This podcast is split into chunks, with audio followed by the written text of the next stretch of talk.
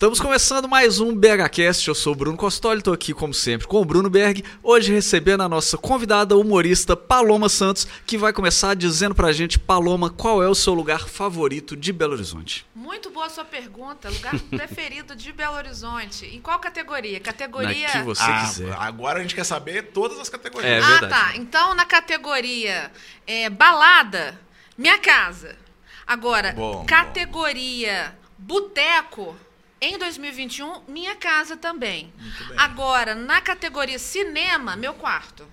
Faz sentido? Faz Bom, sentido. Se, agora- não, tiver, agora se não se- tiver TV na sala, principalmente, faz sentido. Se não for, assim, é, em, em tempos pandêmicos, numa outra realidade distópica, né, pré-apocalíptica, eu gostava muito ali da região centro-sul.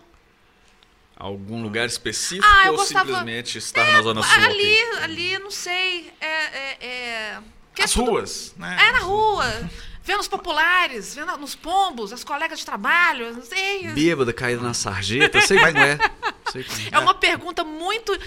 É uma pergunta fácil, mas ao mesmo tempo, pra mim, é muito difícil Eu fico nesse muito, período de Eu pandemia. fico muito satisfeito que é a gente que pergunta, porque eu não saberia responder isso Eu também. sei, Então, eu, tô- jogo pra eu tô- vocês e falo, vai lá, se Eu tô vira aí. aqui porque, eu não sei é. responder nada que envolva fora da minha residência. Mas a sua residência. É porque a, a Paloma a gente já trabalhou muito tempo junto, né? A gente já conviveu, mas a gente já tá um tempo afastado, até por causa da pandemia, a gente não pode Exatamente. se encontrar.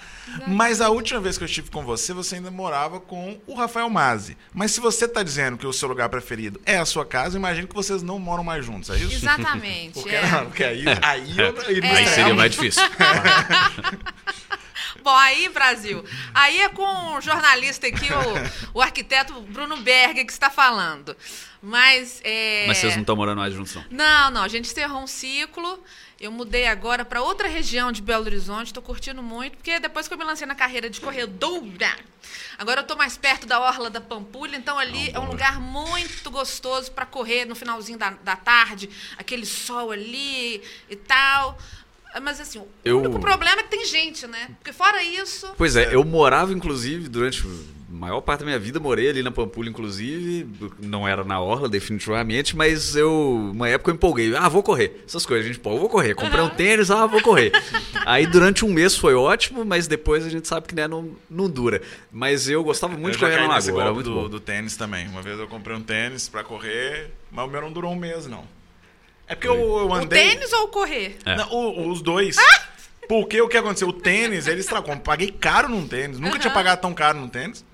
Ele, com uma semana de uso, ele, ele abriu a parte de trás e começou a machucar meu pé. E é de uma marca que eu não, não vou citar o nome também pra não criar problema Nike, ASICS, né? Mas...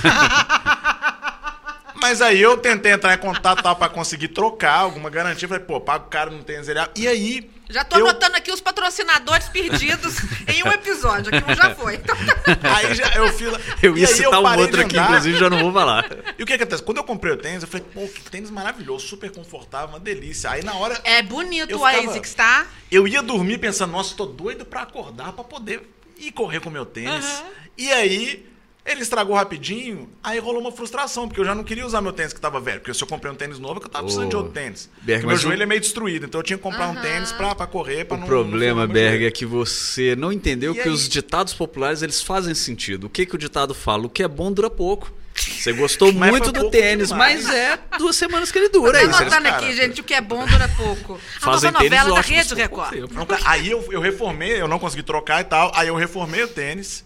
Ele começou a me machucar de um jeito diferente. Como é que reforma um tênis? Tem uma, tem uma Ah, técnica essa é reformadora de tênis aí, eu não sei. Tem, Gente, tem eu sabia. lojas lá no Ah, eu centro. sei que o povo põe sola de Levei, novo, é o aí que eu imagino. Tiraram a, a parte lá do, do, do- Como é que chama? Aquele estofadinho ali? Esqueci. A parte que costura ali. Aham. Colocaram um outro, só que colocaram um tecido que era, que era quase uma lixa. Ah, tá. E Que aí devia ser da Riboc, né?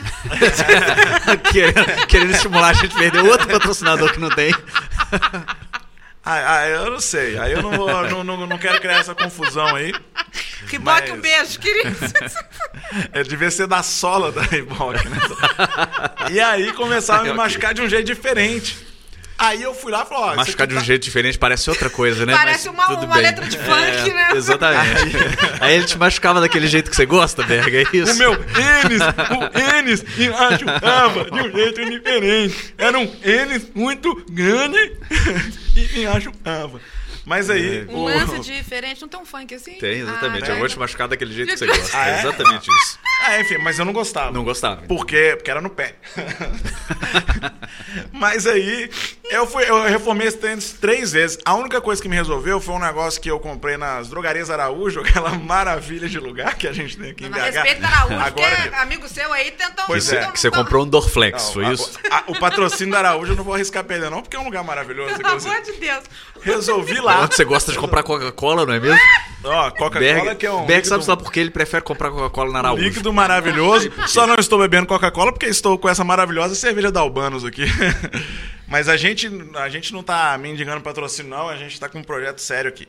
Mas aí eu comprei na Araújo um A negócio gente, de silicone. inclusive, tem o patrocínio da Bela Pizza Betim, só pra Bela dizer Pizza aí já Betim, do que é a melhor pizza da região metropolitana de Belo Horizonte, até a Araújo começar a vender pizza. a gente precisa deixar claro Mas o isso aí tênis, e aí? Mas aí eu, eu comprei esse trem na Araújo, que é um trem de silicone, que, que aí você calça ele no pé assim, e aí eu conseguia caminhar com o tênis. Ah, é um encaixe pra colocar É. lá na... na Isso é uma na- proteção. Não, é um negócio que você, é, você veste ele mesmo, como se fosse uma meia de silicone. Tipo uma assim. camisinha pro pé. É, tipo isso, tipo isso. Não tá melhorando E aí- muito pra você, não. Só que o é uma negócio. coisa doida, né? Só que o negócio arrebentou também no primeiro uso. Aí eu levei na Araújo, eles trocaram pra mim. Aí usei Engravidou uma seu semana, pé. arrebentou. Só que eu falei, ah, quer saber, eu vou usar esse trem arrebentado mesmo, porque é só atrás que tá machucando. Aham.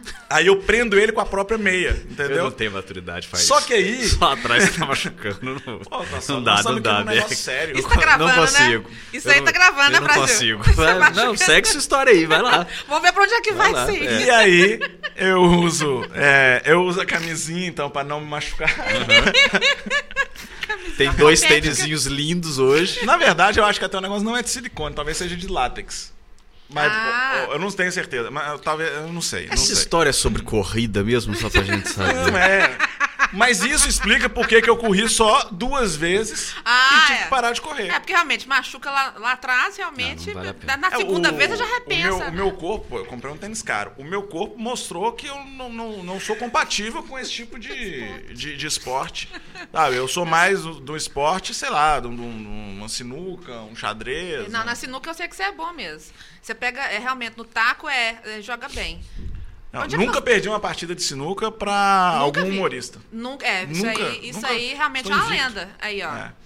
Eu Isso aí, ó, você- você que tudo. é dono de bilhar e quer fazer um. Um- Um patrocínio pro podcast aí, ó. Bom, inclusive, se o Já que Pele... a ASICS não vai, de repente, a sinuca do Geraldo. Inclusive, aí, ó. saudades do Pelejando e do Pelejei. Você lembra? Você, você frequentou o Pelejando lá no Santo Antônio? Pelejando. O Pelejando ficava ali na, na Cristina com Pelejando era Leopoldina. E aí depois ele abriu um Pelegê, que era uma casa de sinuca, que ficava ali na. Pertinho da, da antiga Fafiche ali, na. É como lógico que tinha que ser pé da Fafiche. Lógico que você Não, mas a Fafiche já não era saber, Fafiche mais. Ah, mas a galera. Mas ali o ambiente, né? Tem o clima do Tem lugar. o né? que- A Mas não Carangola, gente. não me A não. Carangola, Carangola. ali, mas ali tinha um curso da, da galera de teatro ali ainda, ou já tinha mudado? Tinha, o TU ficava ali, onde- Ah, na- então a galera- a- nos fundos da antiga Fafiche, né? Entendi, saudades.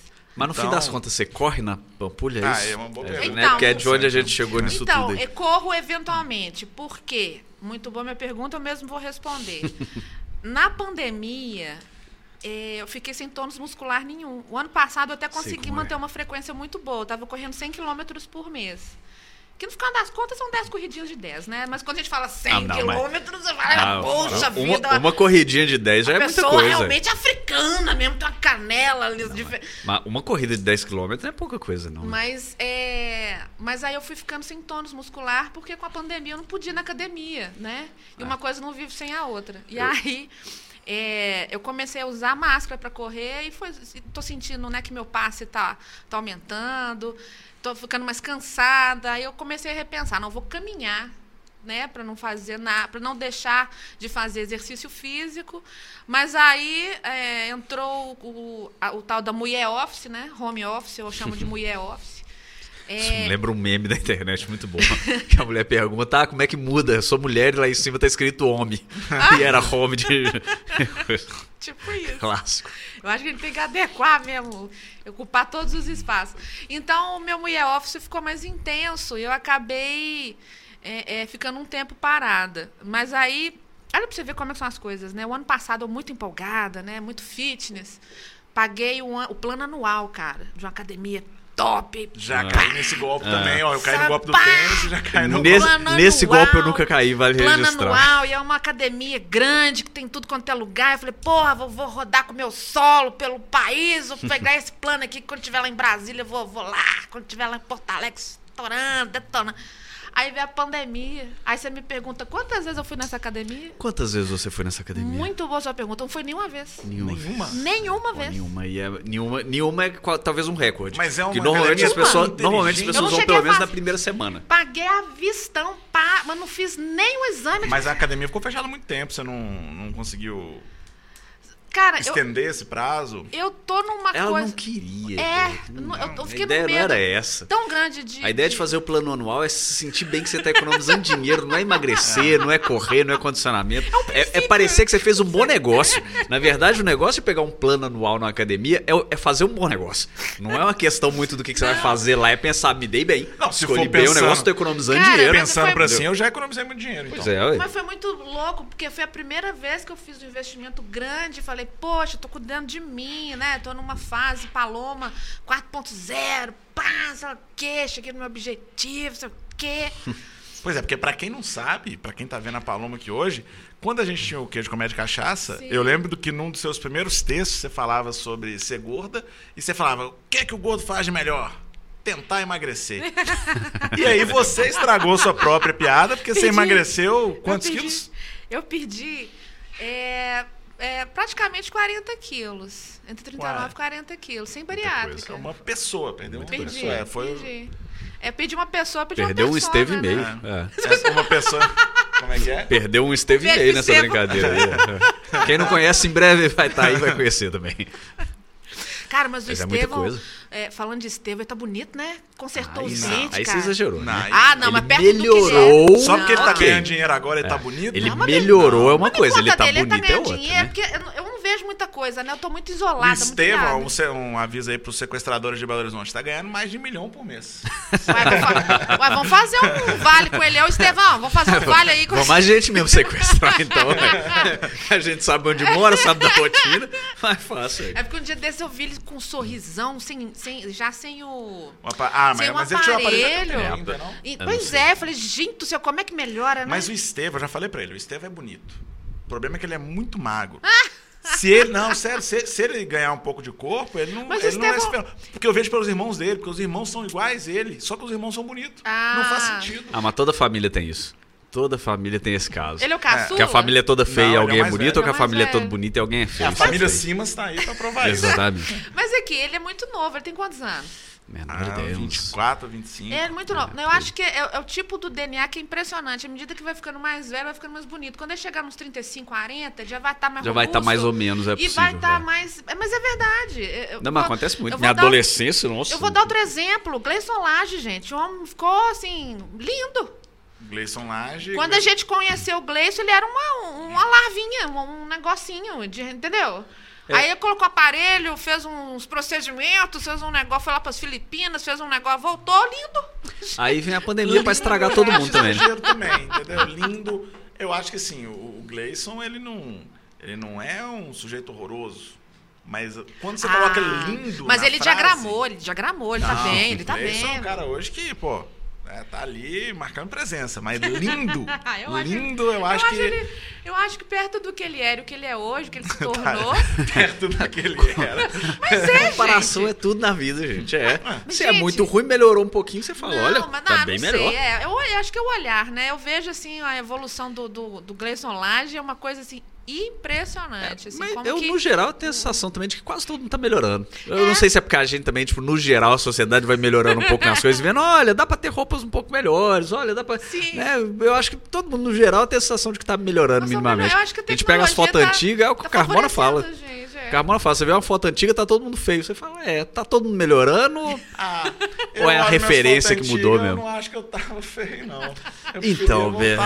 Não, depende do antigo. Pois é. Pois Cinco é. anos atrás Depende tava. desse antigo Cinco aí. anos atrás tava. Quando eu te conheci, você usava um óculos que ele, que, que ele era tipo isso aqui de grau, assim, né? Era um 8 8.2 graus. 8 ponto go- é- Era uma coisa assim diferenciada. Eu nunca tinha visto alguém com um, um- tão fundo assim, um, né?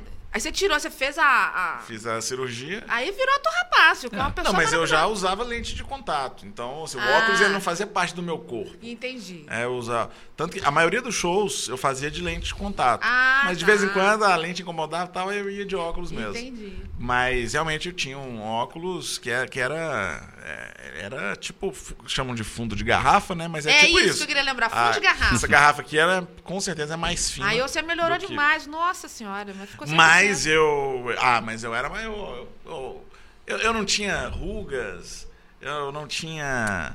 É, Renil, um abraço pra Aí, ó. avô, A? A- a ASICS não vai, mas a Avon e Renew.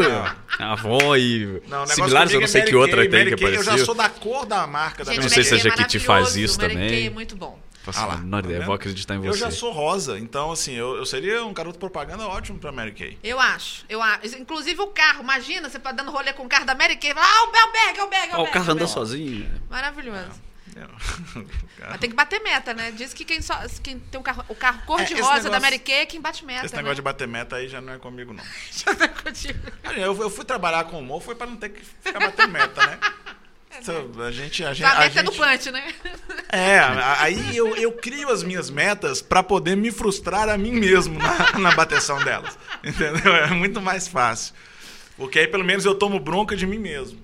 É, aí já, aí, quem, aí, aí tem que investir no psicanalista, Isso, né? Aí isso é uma das coisas Ah, maravilhosas e é ao mesmo tempo péssimas, melhor né? investimento que a gente pode fazer. Que é o negócio da gente ser nosso próprio chefe é uma coisa maravilhosa por um lado.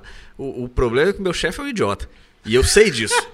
e ele sabe exatamente quando eu tô procrastinando. E eu sei que ele tá vendo. Então isso gera um, um ciclo sem fim de que você não tá fazendo às vezes o que você devia estar fazendo. Isso do- E seu chefe sabe. É Isso do seu desesperador. chefe, É isso do seu chefe ser um idiota, eu concordo plenamente que eu conheço ele. Pois é. Pois é, E você, não tenho você sabe menor exatamente. dúvida. Não tenho a menor É. dúvida. Eu não falo da boca pra fora, não. É. Mas vocês, quando vocês estão conversando com o seu chefe interior, vocês discutem? Vocês brigam?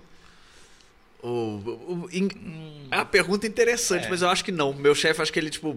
é, O, o meu chefe meu chefe manda e, e o meu, e o meu eu funcionário obedece muito fácil. E- Se e meu chefe Não, falar, meu tipo, não. ó, você tem que fazer tal coisa, ele vai fazer. Gente, eu levo esporro todo dia. Nossa. todo dia é uma frustração. Da 9 horas da noite, se eu não bati minha meta, a ordem do dia, tem que entregar, entregar isso, isso, isso, isso. O problema eu, que eu me vou pa- dormir frustrada. O problema que me passa é que meu chefe, ele é assim, ele manda.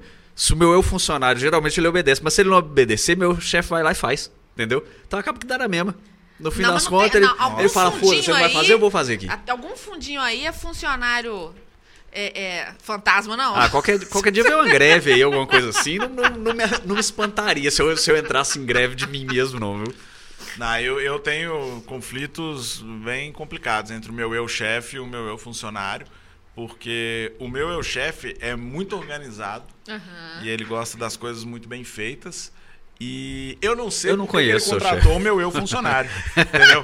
Porque, assim, o problema dele está no processo de seleção. O processo de seleção do meu eu-chefe é terrível. Aham. Porque até hoje ele só contratou pessoas péssimas para trabalhar com ele. e todas foram eu. Esse que eu. Mas Entendi. eu, aí eu tive, não, tive uma fase que foi boa. Tive uma fase boa que, que eu tava focado. Foi a época que eu emagreci também. Porque isso tá tudo ligado, né, Paulo? Quando a gente começa. Você que emagreceu muito também, a gente começa a focar em, em saúde e tal. Isso reverbera em todas as coisas que estão ao redor. Nessa época, mas durou três meses. Mas tá é, bom, ne- nesses já é três alguma coisa. meses, É mais tempo do que a com tênis academia. da Ziggs ou já era outra marca? Não foi aí que eu comprei. Foi o tênis que estragou. Ah, a culpa foi da, da É, acabou, né? Depois desses três meses que eu comprei. Porque eu tava fazendo só caminhada, porque eu tava, eu tava, tava, tava muito acima do peso e, meu joelho não é muito bento. Aí quando eu Talvez a culpa não tenha sido do tênis. fazendo então, mas- caminhada, fazendo caminhada, eu perdi 15 quilos em três meses. Falei, vou começar a correr, porque eu ainda tenho uma gordura para queimar, né? Então, comprei o tênis. E aí, esse processo do tênis a me avacalhar que me fez desandar aí. Então, Então- assim. Então, o- vou fazer o desafio aqui, gente, na câmera 1 e na câmera 2. Você que é um professor, você que é um alterofilista, você que é uma pessoa especialista, é, é, qualquer especialista da área de corrida e de tônus muscular, e de, enfim, vamos pensar um tênis específico da NASA para que o nosso amigo Bruno Berg consiga correr. Não sei, tô lançando Ou pro pra que ele destrua ele e fale mal de mais um tênis pra gente Não, perder mas outro eu só falei mal de um. Só falei mal de um, nu- nunca. né, Ainda tem muito tempo de Não podcast. vou cuspir no, no prato que pisei. Né? Então, Imagens maravilhosas. mas é porque o tênis realmente, pô, eu fiquei muito decepcionado. É um tênis muito bom. Ele, ele tenho ele até hoje, porque eu ainda uso ele.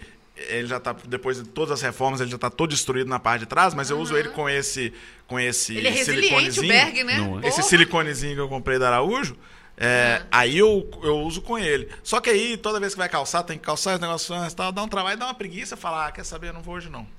E aí É, ele fica lá. E ele tá novinho. Por fora, ele tá novo. E o pior é que esse trem que você falou fa- faz diferença mesmo. Às vezes você tá empolgado, você entra num, num- num ritmo bom ali, de tipo, não, tô fazendo um tanto de coisa e tal, não sei o quê. Aí às vezes acontece uma coisa que avacalha e que desestrutura tudo. Não, Isso aí, uma de coisa, uma fato, coisa que. Aí, sem brincadeira, uma coisa que me avacalhou muito. mesmo. Eu não tava brincando. Eu. eu, eu tava bem mais magro antes da pandemia. E começou a pandemia, eu tava conseguindo manter meu peso. Por quê? Eu conseguia fazer minhas caminhadas sem sair de casa. Eu divido apartamento com o Costoli, né? A gente tava morando num apartamento que tinha pilotis. Ótimo. Então eu descia Pra pelas quem não escadas. sabe o que é pilotis, é tem um espaço no prédio É. que dá pro é Berg aquele andar. apartamento O pilotis lá perto ficava- do Santo Antônio, Santo... É, por ali, é. Não, mas. Sion, mas- É no Sion, é. Do No Sion, lado. isso, é, era aquele ali, né? É Aham. porque a gente fala que tava no Sion, parece que a gente tinha dinheiro, mas não, É. gente só achou uma oportunidade muito boa. Tanto Só- é que a gente saiu de lá. É, só tinha uma pessoa que tava há 15 anos sem alugar um apartamento e aí fez um preço muito barato. Aí, esse prédio lá tinha pilotis, eu ficava caminhando lá embaixo. E na época da pandemia tava vazio, se eu descesse, tivesse alguém, eu não, não ficava. E aí eu tava fazendo. Aí a gente mudou para um apartamento que a gente precisou, né, fazer uma economia, já que a pandemia chegou aí destruindo Porque a todas pessoa, as nossas porque a pessoa do outro apartamento, depois de 15 anos, deve ter conseguido um É. emprego e não tava mais desesperada. aí. E, e aí também, porque aí a gente achou uma outra pessoa que tava sem alugar o apartamento há 15 anos com uma oferta. Vocês tinham que lançar uma imobiliária nesse perfil. Fez um- uma oferta irrecusável. Não Só, só tem que apartamentos desesperados. Tem o quinto andar, lança o 15 ano, sei lá. Mas aí nesse prédio que a gente Tem algo tá aí. agora, não tem área pra caminhar internamente, então eu tenho que caminhar na rua. Só que a gente mora num lugar que é morro, mas morro pra valer, assim. então ali não é nem caminhada, né? Aquilo ali é um Então, supino. tem né? uma rua plana que fica de frente. Aí eu caminho lá. Só que eu fico só indo e voltando nessa mesma rua. Só que é muito ruim. Pra caminhar na rua eu não fico tranquilo, porque ah, tem que ficar de olho. Eu fico ouvindo um, um podcast, ouvindo uma música. Então, como eu tô na rua, tem que ficar de olho se tá vindo carro. Porque às vezes o carro tá vindo Sim. e eu não tô ouvindo, né? E até também questão de segurança, porque eu tô caminhando com, com o celular no bolso, ouvindo. Então, não é a mesma coisa, sabe? E também Aí porque os eu vizinhos começam a achar que isso é esquisito, que tem uma pessoa andando de um lado pro outro o tempo inteiro no mesmo pedaço é, pequeno as de pessoas rua. conseguem E a pessoa enxergar. vira- pessoa- Elas olham o meu tênis e falam, não, aquele tênis da ASICS, esse cara é profissional da corrida. Eu acho que a pessoa fica andando pra um lado pro outro assim, ele vira o doidinho do bairro. É, rápido, não. Fácil, sabe? Não tem a menor dúvida que tem gente lá Não, que, se que tem me algum apelido pro Berg. doidinho do bairro, pelo menos eu posso caminhar tranquilo, que eu sei que ninguém vai mexer. É. O povo até dá um. dá- você te dá até um certo respeito, né? E ó, lá vão doidinho do bairro. Não mexe, não. Isso, isso aí é um negócio interessante, inclusive, que você falou, que me fez pensar.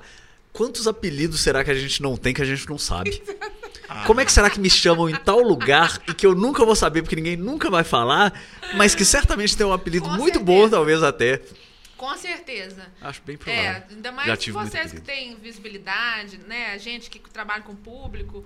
Com certeza, um, sei lá, vou falar uma convenção de vendas, vocês fizeram um show, vocês viraram algo. O fulano é, é, ah, bem o fulaninho possível. lá do stand-up. Principalmente lá. você fez merda. Você fez alguma coisa, posso saber que estão que tão Tem algum apelido. colega seu, Paloma, que você já colocou apelidos assim? Alguém da comédia, de preferência alguém da comédia mineira? Ah, já coloquei apelido em você, já te chamava de Magenta. Aí Hum. Ah, você se apropriou Magenta- e resignificou o negócio e tal.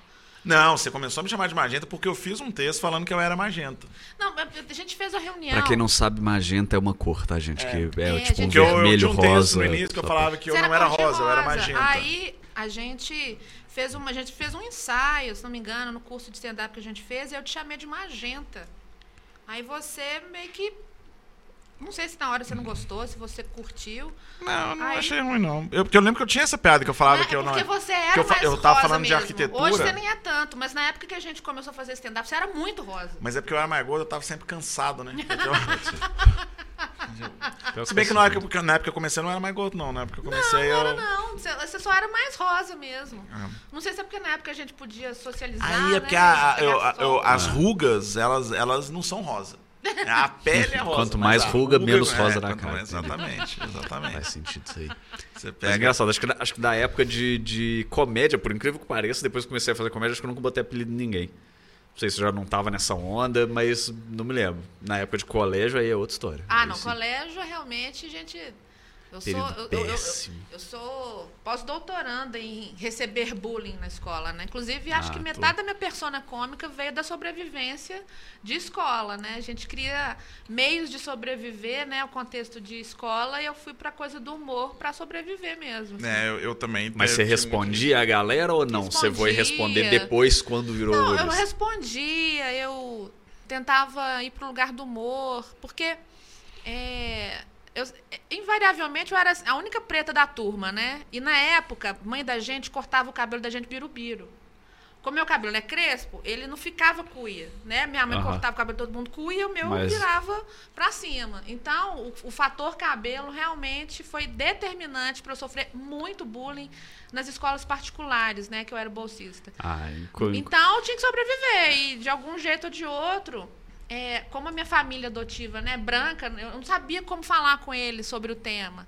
Então eu tentava. Você não sabia como contar pra eles que você não era branca. Não, eu não conseguia contar pra minha mãe, pro meu pai que eu tava sofrendo bullying na escola. eu não tinha com é quem treta. conversar, não tinha. Eu não, Você eu falou não como tinha- minha entendeu? família adotiva era branca, eu não sabia como virar pra eles e falar: pai, eu sou adotada. Não, é, é porque é, é porque a minha mãe meu pai tentaram fazer um processo de embranquecimento muito forte comigo, no sentido de. é, até de fala. Culturalmente ou. Sai do ou- sol, menina. Você não pega sol, não. Você, senão você é, Ainda vai mais, ainda mais na época que era, né? É. É o que? Anos 90, imagino? Década tipo, de 80, 80 né? pra É. 90, tipo, é, hoje em dia tá começando a É. mudar e coisa e tal, isso assim, virou discussão, isso aí na nossa infância e fizeram O que eles adolescência. podiam pra me criar, dentro do que eles acreditavam que era o certo. Mas a minha mãe era extremamente racista. Só que pra ela, ela é, é, sempre tentou me promover a branca, né? É, dentro do que ela acreditava que era o certo. Então, como eu tenho traços finos, as pessoas falam, ah, mas é, é, você não é preta, Paloma, pelo amor de Deus, você é moreninha. e, e não sei porquê, claro. desde muito nova, eu sempre tive essa noção é, é, do meu lugar na sociedade. É muito bizarro é, ter essa noção, mas é porque minha mãe biológica era empregada da casa, né? E minha mãe era negra, quase retinta, analfabeta, e ela morreu aos sete. Então, eu transitei. Quando você tinha entendi, sete. É, Ah, quando tá. eu tinha sete. Ah, quando faz- eu tinha sete faz anos, mais desculpa. sentido agora. É. Então, quando eu tinha sete anos, ela faleceu e aí minha família me adotou. Então, eu passei pelos dois universos. Então, enxerguei de perto o que é ter uma mãe preta periférica analfabeta, né? E aí eu recomecei o meu processo de busca por ancestralidade é, tem muito pouco tempo. E aí vi na, na mudança, né, vi os documentos da minha mãe, fiquei muito emocionada de ver a carteira de trabalho dela e ter só o dedinho, porque ela não sabia escrever o nome. Era- E fui ver cartas é, do meu avô, da, da- das minhas tias. Você vê que é uma caligrafia mais difícil, né? Avô e tias biológicos. Biológicos, é. Meu, meu avô trabalhava numa fazenda, é, perto de Leopoldina, né, no interiorzão de Minas. Então, de alguma forma, eu fico tentando procurar minha, minha família, né? Que, e, e não acho, não consigo achar. Meu avô provavelmente né, já está morto há muito tempo. Ah, mas é, é, não sei por onde é que eu estou indo com isso, não. Ah, por causa do cabelo, por causa da sobrevivência de escola. Vou voltar para o humor. É, humor, para mim, foi um ato de resistência e na fase adulta também um- uma libertação. É. É, eu imagino que para. Porque é um trem difícil, né? Porque escola costuma ser difícil para quase todo mundo, né? É uma época que criança é muito cruel, apesar do povo falar, nossa, crianças são tão ingênuas.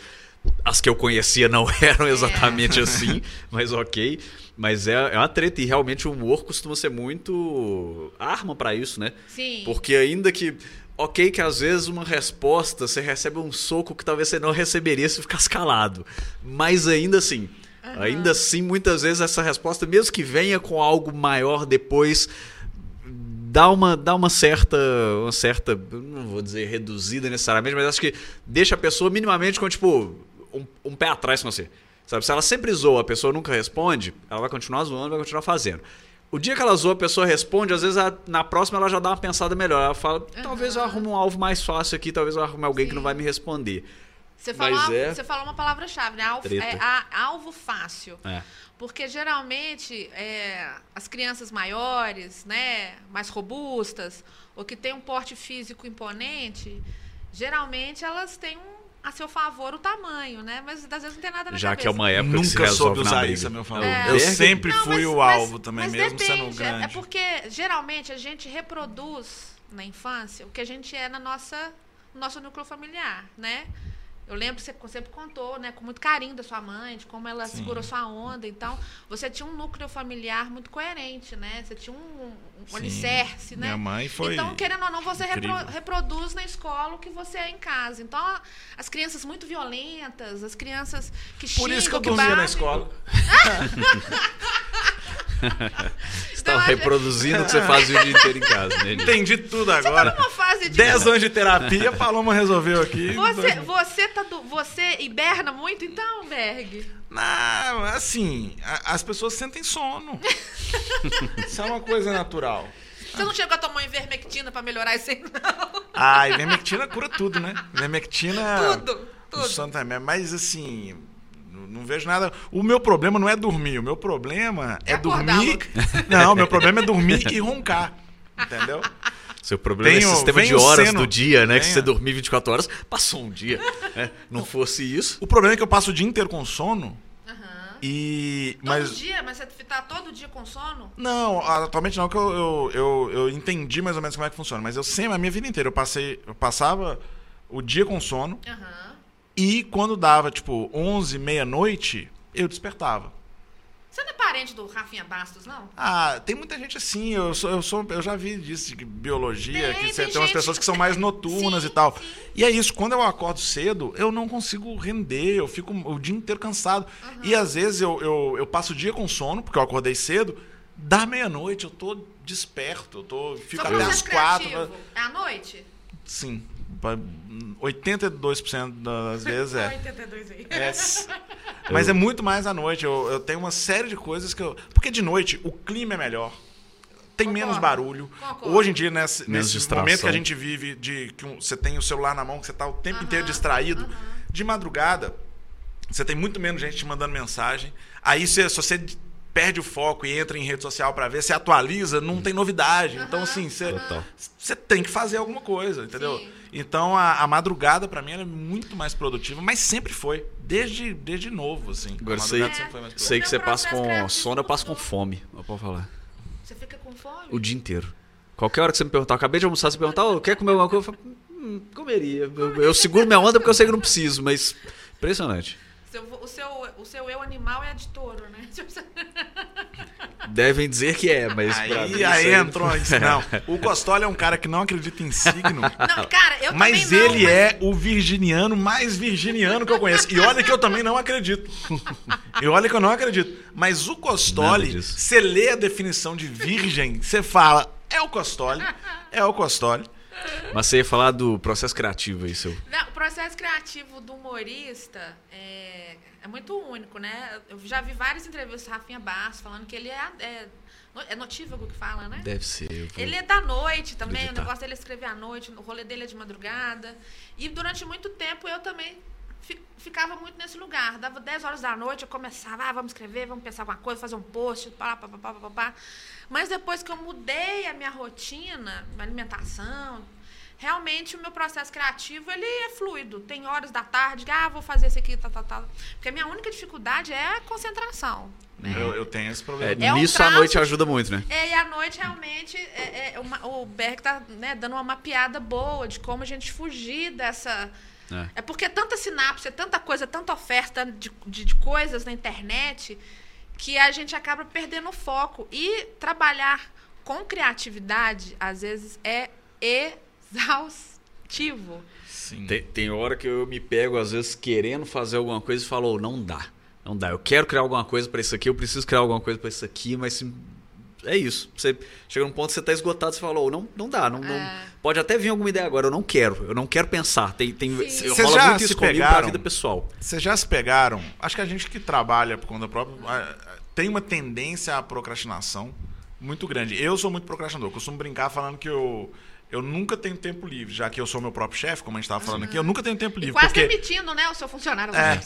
Mas por quê? Porque ou eu tô trabalhando ou eu tô enrolando pra trabalhar. Uhum. Então eu, eu nunca tenho um tempo que eu posso parar tipo, pra ver um filme e falar, não, vou ver esse filme porque tá no meu momen- momento de folga. Não, eu assisto um filme com dor na consciência, pensando, pô, eu tinha que estar Nossa. fazendo isso, tinha que tá fazendo. Porque sempre tem Nossa. algo pra fazer. Berg, você falou um negócio que é- eu me identifico tanto, porque é, isso faz parte, inclusive, da sugestão de pauta que eu mandei pra vocês, né? O- Não o- conta pro pessoal. a, a que- Né? síndrome... Não tem sugestão parecer não, aqui o que foi. é sujo, gente. Veio por acaso. Não, porque eu sou o que, que te veio por acaso ele- agora, Paloma, que você acabou de pensar? Não, porque quando eles me convidaram, eu mesma me propus falar... Foi "Que seu aniversário esse final de semana, né, Paloma? Eu não ia contar, não, mas já que vocês comentaram, Ah, foi. muitas- Ah, mas a gente não sabe quando esse programa vai ao ar. Então a gente não sabe quando é o aniversário da Paloma. Ah, muito bem. Mas ela já deu a dica que é virginiana. Sou É. virginiana. Então, se esse programa estiver passando na era de aquário, você já sabe que a gente demorou pra caralho pra soltar ele. Gente, muitas 2023 felicidades vai ser aí. tudo de bom. Feliz Natal. Ó, Lucas.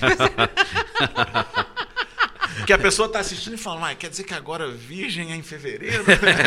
É porque teve uma mudança no plano astral e. Signo, na verdade, não existe, né, gente? É. Então, em qualquer mês que for, você pode É, falar que é, Vocês foi não só uma acreditam convenção. nada, nada, nada? Ah, nada. não É dá, porque assim, eu, não dá. eu, eu sempre falo, né? Como Pra ateia não não, dá. Eu tento acreditar em, no melhor do, no que tem a oferecer pra gente, né? Só o lado bom. Porque o lado ruim já basta. Mas o que me irrita no signo é isso, é que as pessoas gostam de acreditar só na parte Aham, boa. aham. Sabe? Aí, aí não. O- E, e, tipo, eu lembro uma vez que uma amiga minha virou pra mim, ela pegou uma imagem dessas na internet que, tipo, tinha uns 40 ca- características Aham. escrito em azul e outras 40 escrito em vermelho. Aham. E o, o símbolo, eu nem lembro qual era o signo, acho que era gêmeos, cara dela. Ela falou, ai, olha isso aqui, isso aqui me define totalmente. Pô, tinha 80 características. Aí eu fui comecei a ler e falei, não, isso aqui bate, isso aqui. Ah, mas você não é isso aqui. Você não é isso aqui, você não é isso aqui. Ah, não, mas também não é tudo. Imagina eu falei, mas em 80 características, qualquer pessoa se define aqui, Porra. ué. Imagina Pô. essa pessoa no LinkedIn. Porra! É. É, quantas características vai colocar? Não, ela põe lá, tipo, é, proativo, eficiente, não sei o quê. Aí na hora da entrevista a pessoa vê que não é, ela fala, não, mas aqui você tá dizendo, ela fala, não, mas não é tudo, né? Não é tudo, é só algumas aqui. ué. Você tá achando que é tudo também? Era Eu- só o perfeccionista. É, eu, eu, eu não, eu não consigo. Eu, eu o não, perfeccionista, que inclusive é a característica de vocês, virginianos, que a Paula gente, tava dizendo que ela é muito virginiana. Eu sou, eu sou muito virginiana para algumas coisas, assim. Uma delas é, é o dark side do virginiano. Eu tava brincando aqui sobre tentar enxergar o lado bom das coisas, mas é porque o, o lado dark, sofrido do virginiano é da autocobrança, é do nosso chefe interior. E o que você falou de, de, de ver um filme sofrendo é, é, é real pra gente que tem que fazer e produzir, porque a gente quando a gente era só humor stand-up, subir no palco, fazer o nosso texto, Mara, vamos divertir. Com a pandemia, você se transformou em redator, ator, editor, é, é, social Câmera. media, é, marketing digital, você se transformou em, em produtor de conteúdo. E aí, é, como o algoritmo é muito cruel e a gente tem que ter números é, exuberantes, a gente tem que ter números assim. E ainda muda o tempo inteiro. algoritmo. Exatamente. É a gente ainda. tem que ficar fazendo é, análise de falar- data, entendeu? A Por, gente- fala- por falar nisso, só um parênteses pra você continuar, mas já que você falou que precisa ter números exuberantes, você que tá vendo isso aqui, já se inscreveu no canal do BHCast? Já, já tá seguindo a gente no Instagram, no TikTok, no Quai? Cara, a gente tá aí. Nem ó. sei se tem perfil lá. Você tá aí assistindo, tá, tá aí, ó. Ó, que Procura. legal, que legal. Procura, Pô, é só vai. clicar no botãozinho, você não paga nada, não. É de graça? Por enquanto. Por enquanto. Talvez se cobrasse, o povo até clicava Mas mais. aqui, né? e, o e o OnlyFans? mais. Vocês né? já pensaram? OnlyFans, mas não tem que, que é. postar nude. Aí, Não, mas é porque parece que censuraram o nude dentro do O- OnlyFans. você porque o- Eu censuraram pornô, não nude. Aí Ah, que tá, É, uma- Parece que é teta- tudo igual, mas é diferente. Uma teta pode, duas É, aí é- já não pode. Eu Pois é, acho eu- que se eu eu acho fizer que é uma tipo assim, tênue. Pelado pode, não pode ter mais de uma pessoa pelada interagindo. Ah, eu tenho a sensação de Eu que é acho que se eu fizer um Não que eu OnlyFans, saiba as muita pessoas coisa. pagariam pra eu não postar o nude. Aí já é, já é mais é um marketing, já é, um É. nicho. Já é um... É. Quanto, quanto será que as pessoas pagariam? Tipo Se assim, ó, várias gente, se pessoas ninguém pagam- assinar estranho, eu vou postar um nude aqui hoje. É. Pode ser, não é? Boa. É. Tipo, Se você fizer isso por dia, cada dia uma pessoa. É, não me parece ideia ruim, não. É. é, no seu caso, olha teta. É. Porque já teve Eu- arquitetinha, né? Você já Uma teve. arquitetinha, que, era, o- que você tava falando de traumas da infância e tal, de bullying, eu era o Tetinha, sabe? Da, É da minha escola. Era- ah, o meu apelido Eu era não, Tetinha. sabia, eu não sabia dessa história toda. eu Sabia Não, é, o meu apelido era. Tetinha. Aí por isso que eu, que eu, quando eu fui fazer arquitetura, ó, meu escritório vai chamar Arquitetinha. Boa, boa. Mas. ma- Mas eu nem lembro se fui eu que falei isso ou se a galera começou a zoar quando eu fui fazer arquitetura. Porque assim, quando eu decidi fazer arquitetura, aí era o combo das zoações ali, que. Aham. né, do- a- que eu até fiz texto sobre isso. Maravilhoso, eu que lembro. era- eu não acho maravilhoso, aí que tá. Eu olho Não, hoje aham. e eu falo, porque eu, eu me achava, na época eu nem sabia o que era lugar de fala. Mas eu me Ah, achava sim. no lugar de fala da pessoa que era vítima das piadas. Ah, entendi. Só que, só que eu não sou homossexual. Aham. Eu sou hétero. E as minhas. E a, e a defesa que eu fazia. Você tava num lugar muito defesa, deslocado, né? Era a defesa de quem era, Aham. era hétero, mas estava se defendendo e tal. Mas peraí, e as gente, piadas eram câmera- homofóbicas também. Peraí, na câmera 1 e na câmera 2, o, o, Berg é hétero. Não, isso aí surpreende muita gente Aparentemente, desde de 1981. Não, mas é, é- não, porque eu tenho uma vaga lembrança desse texto seu. Nossa, eu E eu que você ia falar lembro- outra coisa. O que, que eu ia falar? Não, porque você tá falando, ah, aquele é hétero. Não, porque eu tinha uma vaga lembrança do seu. Eu fiquei. vou, revelações Não, aqui. Tá, tá, ninguém, vindo, gente, tá vindo alguma coisa aí que eu não tô sabendo. Não, não, Ó, foi. Gente, Queria- não, já, peraí, já que deu uma pausa aqui mais ou menos, É. só ó, pedir pro garçom. Você consegue buscar uma lá pra gente? ó, acúmulo de função aí, tá garçom. vendo? É, Como é que você garçom. chama, simpatia? Ricardo? O Ricardo, gente, ele tá aqui fazendo edição, ele tá Grande Ricardo captando aqui do Estúdio imagem, ele traz a cerveja, ele é revendedor Avon, vende a Zix, inclusive. Queria agradecer, inclusive, o suporte ele dele é o- aqui.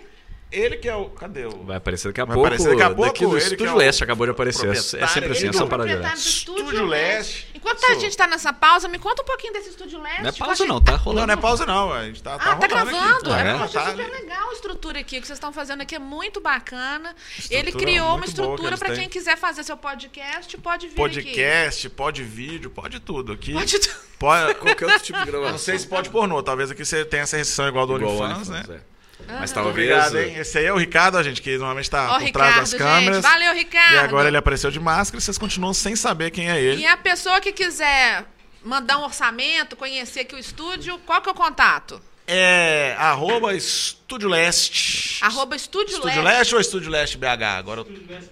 Estúdio Leste Estúdio BH. Leste BH. Tudo um legado, né? BH Cast, Estúdio- Estúdio Leste BH. É porque a gente meio que mora em BH, assim. Ah, isso, aí isso é, importante. É. E a gente quer, se a gente põe BHcast, é, a galera começa a seguir a gente achando que é um podcast de Beverly Hills. Pode entendeu? ser também. Beverly Hills, É. Beverly Hills. Tem, tem, tem vários outros BH. Eu sei quando a gente foi fazer o, no BH Comedy Club, a gente foi procurar o arroba, tinha altos BH que eram de algum país árabe. Olha. Eu não lembro qual agora, mas que, que também tem, tem muita. A sigla BH lá, bomba. bomba. Tá querendo muito de mim.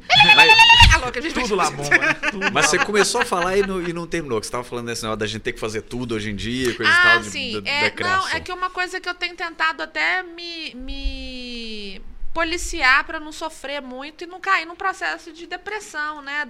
Durante a pandemia. Que existe, de fato, uma síndrome das- é, da. Ah, como é que chama? Eu mandei para vocês. essa- essa- Burnout, Não, é, é síndrome do esgotamento criativo. Ah, tá. Ah, sim. Síndrome do, do esgotamento criativo, eu acho que eu escutei esse termo num podcast chamado Autoconsciente. É um, inclusive, dá dada dica para você que está assistindo a gente nesse, nesse universo pandêmico. É, um, é uma jornalista que resolveu fazer um podcast para pesquisar psicanálise e ajudar outras pessoas no autoconhecimento. Nome né, perfeito. E ela perpassa, ela conta um pouco durante a pandemia o que ela tem sentido e o que ela tem percebido na nossa sociedade, o que está mudando, principalmente no ambiente digital. A gente que trabalha com o ambiente digital para conseguir vender o nosso trabalho, chega num ponto em que a gente começa a criar uma exaustão que passa pela culpa de assistir o filme, sem conseguir bater a meta do dia, né? De entregar o Inclusive, filme. uma dica pra vocês aí pra não sentir essa, essa culpa, pelo menos na nossa área, eu acho que isso ajuda nesse ponto, é que geralmente quando eu assisto alguma coisa, eu tô vendo, mas eu considero que eu tô um pouco trabalhando. Porque eu sei que tudo é referência, Mas eu já tudo uso pode essa ser desculpa revido, pra tudo vira alguma rede coisa. social. É, mas aí se você for pensar, você tá o tempo inteiro trabalhando, entendeu? Então, de certa forma, você consegue ali. Porque de verdade, muita coisa que a gente assiste pode virar referência, Sim. pode servir pra alguma coisa, pode virar um vídeo, um texto, um qualquer coisa. Então, isso me tranquiliza um pouco quando eu tô assistindo alguma coisa. Porque eu também tenho um pouco disso, mas eu tenho menos, porque eu consigo ver pensando, ok, vou parar, vou assistir isso aqui, mas pode ser que isso aqui vire material, então, ok, eu tá assistindo. Mas também raramente consigo, no meio da semana, por exemplo, final de semana, às vezes sim. Mas parar num dia de semana e falar, ok, vou ver duas horas de um filme aqui direto, de boa, muito raro. Você também tem muito essa raro. sensação que o Antigamente eu fazia mais isso, mas hoje em dia eu não consigo isso muito. Também. Eu tenho sentido. é, uma- não uma vergonha, mas eu poderia estar produzindo. E- Total. E, e, Passo por esse isso fato de Sempre você. acho que pode fazer mais. A gente É tá aqui, vocês acham isso. que eu tô fazendo anotação do podcast? A Pois- ideia é de piada. Não, tô brincando. Tem Pois é, duas então, palavras anotadas. Esse processo de, de pensar que tem que estar sempre produzindo já é um sinal de que a gente já está indo para um lugar que não é tão saudável. É, total. né? E aí eu comecei a pensar, como é que eu vou criar uma bolha de proteção? O que é que eu gosto muito de assistir e que me tira da coisa de ter que pensar conteúdo? RuPaul. Aí o OnlyFans vai e tira pornô. O que, que é?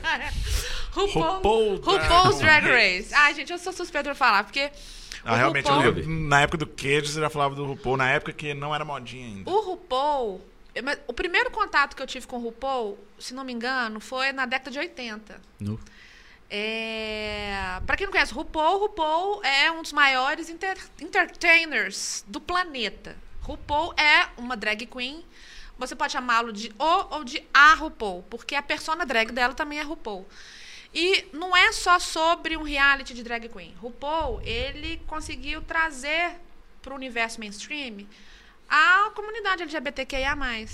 E o último case de sucesso do RuPaul, porque o RuPaul já está nos Estados Unidos, na Inglaterra, na Holanda, nas Filipinas, na Espanha, na Austrália, é, o ano que vem provavelmente no Brasil, com a Xuxa apresentando, né? É porque quando você fala, ele tá no caso do programa, né? O RuPaul é, ele criou uma franquia. É, pois é, porque é uma pessoa, mas ele tem um Isso, programa. É Quando você exatamente. fala ele tá em vários lugares, é o É, programa é dele tá passando. ele criou uma, uma franquia com o nome dele, o RuPaul's Drag Race. Que é muito esperto, inclusive. Que é um trocadilho do universo é, é, hétero. Drag Race é uma corrida, se não me engano, de caminhão nos Estados Unidos. Então, Ah, até verdade. isso tem um trocadilho. E aí, RuPaul começou a politizar o universo LGBTQIA. E nos últimos três ou quatro temporadas, ele começou a ensinar o universo gay que é importante votar. Ele mudou a regra do jogo e ele começou a mostrar o quão injusto é o universo da votação se você não inclu- se incluir Aham. nesse processo. E aí ele tem. É, vamos, vou colocar em comparações hétero. Vamos, vamos colocar que tem um campeonato brasileiro, Ah. né? Que é um. Que é um que é um campeonato robusto, né? Com o melhor do Brasil. Mas tem também o Champions League. Uhum. All Stars pro Drag O Race. Champions League, o Costori já. O, o Champions League seria o, o- a Olimpíada das Drags. E na regra do All Stars, não é o RuPaul que elimina. É a ganhadora do- da prova do dia é que decide quem vai sair. E na eventualidade dela não poder votar, tem um colegiado que vota para saber qual é a drag queen que vai ser eliminada. Nesse processo dele ensinar que se você não votar, alguém vai votar para você, ele começou a acordar a comunidade LGBTQIA+, para votar na vida real.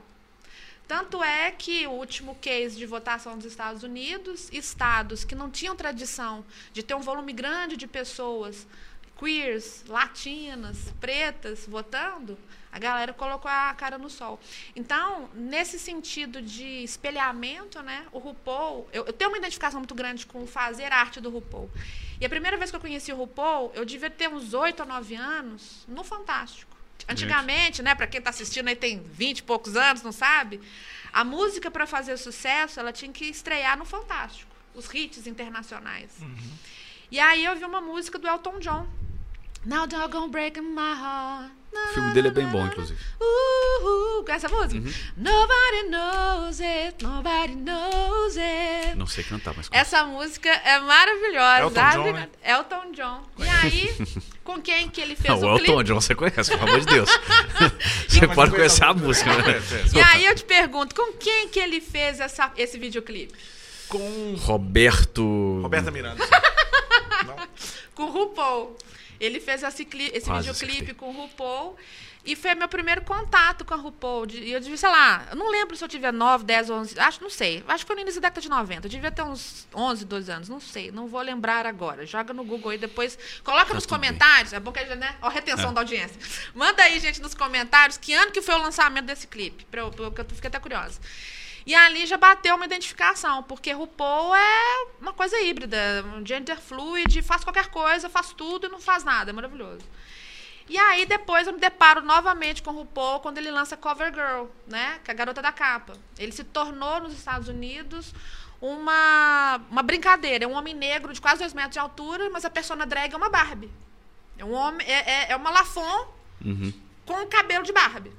Aquilo ali me chamou muita atenção também, porque é uma provocação. E aí depois ele veio com o RuPaul's Drag Race em 2008, 2009, quando era mato ainda, né? Era uma coisa que era muito específica deles lá. E como eu sou muito encantada com o entretenimento americano, querendo ou não, é referência para tudo que a gente vê no universo do humor, do stand-up, de reality, tudo é eles que criaram ou esmiuçaram. E de lá para cá, o RuPaul criou uma plataforma que não tem tamanho mais, não tem como voltar atrás. É marca de, de, de maquiagem, é marca de tênis, entendeu? Não é é marca de roupa. E começou a nichar. O Paul Drag Race, que não, né? Começou a nichar. Tem a drag queen que quer fazer a personificação perfeita da mulher. Tem a drag queen que é caricata. Tem a drag queen que faz paródia. Tem a drag queen que é, que, que é intelectualizada. Tem a drag queen que, que faz só lip sync. Tem todos os tipos. É uma, é, um- é uma cor que eu não sei mais esboçar, porque é sensacional. E aí isso começou a chamar a atenção das marcas tradicionais. As marcas que fazem lançamento, né? Preta Porter, Mocatino, é, é, o Catino pra mim era nome tudo, de tudo que você imaginar que você nunca vai conseguir comprar, nem eu. Estão convidando drag, trans, queer, tudo que você imaginar. Uhum. Graças ao legado de RuPaul, que pavimentou tudo para as gays chegar. Quero botar peruca? Vou botar peruca. E tá tudo certo. E militei. Mas você falou que vai chegar no Brasil e a Xuxa vai apresentar? É. Houve uma especulação muito grande que a Xuxa seria a apresentadora, porque geralmente no formato original é RuPaul, mais dois jurados técnicos e um jurado convidado. E aqui no Brasil, é, especula-se que a Queen Suprema, né, a que vai tomar decisão, a que vai julgar, a que vai acompanhar, a que vai ser a cara do, do- da franquia no Brasil, seria a Xuxa. E aí, isso polarizou a internet. A inter- a da- tem É, eu vi a que- notícia, mas não fui ler se já era é definitivo ou coisa, se era. um frisson e, e na- no primeiro momento minha cabeça bugou. Porque eu falei, gente, porra, mas a Xuxa é hétera, cis, entendeu? Será que tem representatividade? Mas, ao mesmo tempo, é muito estratégico. Vai porque fazer eu muita já gente tentei assistir o programa. reality, mas eu não tinha dinheiro pra isso. Eu tentei emplacar é, o VRA, que inclusive tinha Eu participação do Gabriel Freitas. Depois tentamos, bati na porta de um monte de, de canal, conversamos, tentamos, reduzimos o tamanho para tentar adequar e não conseguimos. Mas é, é assim, para uma coisa para televisão, pode saber que ela tentou várias vezes até chegar na televisão. E tá tudo certo. Ou que foi alguma ideia de algum dono É. de alguma coisa. Mas é sem grana, cara, é muito difícil da gente emplacar. É, é o, um é o mesmo problema que tem pra, pra seleção pra filme, né? Hollywood a gente vê muito Sim. isso, que eles colocam uns atores que às vezes não tem nada a ver com É. o papel, com a- principalmente quando é de alguma figura histórica, de alguém que existiu, Sim. De, fato que não seja histórico, mas alguém né, que existiu, uma história Aham. que não é às vezes famosa, mas que, que rolou, e eles põem a Scarlett Johansson lá e, e a galera fala, porra, mas não tem nada a ver com a pessoa original, Cleópatra, o que quer que seja e tal. é o único Só que aí você pensa, é dinheiro, recurso. é, E aí, é dinheiro, é foda. Quando é, eu é um- fiz quando eu. Isso que você falou realmente é, é batata. É exatamente isso. Às vezes uma pessoa não tem nada a ver com o filme, mas ela tá lá porque foi a única forma que dinheiro, é. o produtor conseguiu de, de prospectar dinheiro. Muitas vezes, inclusive, tentou com o casting certo, com, Aham, com os aham. personagens certo, falando, ó, precisa desse ator, essa atriz, não sei o que, coisa e tal. Aí eles fazem a seleção, às vezes até leva a pessoa, você vê, às vezes, filme, coisa americana fala muito disso, às vezes leva, faz a seleção, faz o teste e fala, ah, não, vai ser fulano. Por quê? Porque o patrocinador falou que só põe dinheiro se for fulano. Aí você vai falar o quê? Não vai fazer? É. É, é difícil É também. um dolorido. trem, Trabalhar com né? audiovisual é um ato. Na verdade, a pessoa que quer trabalhar com audiovisual tá dá dada a dica, tá, gente?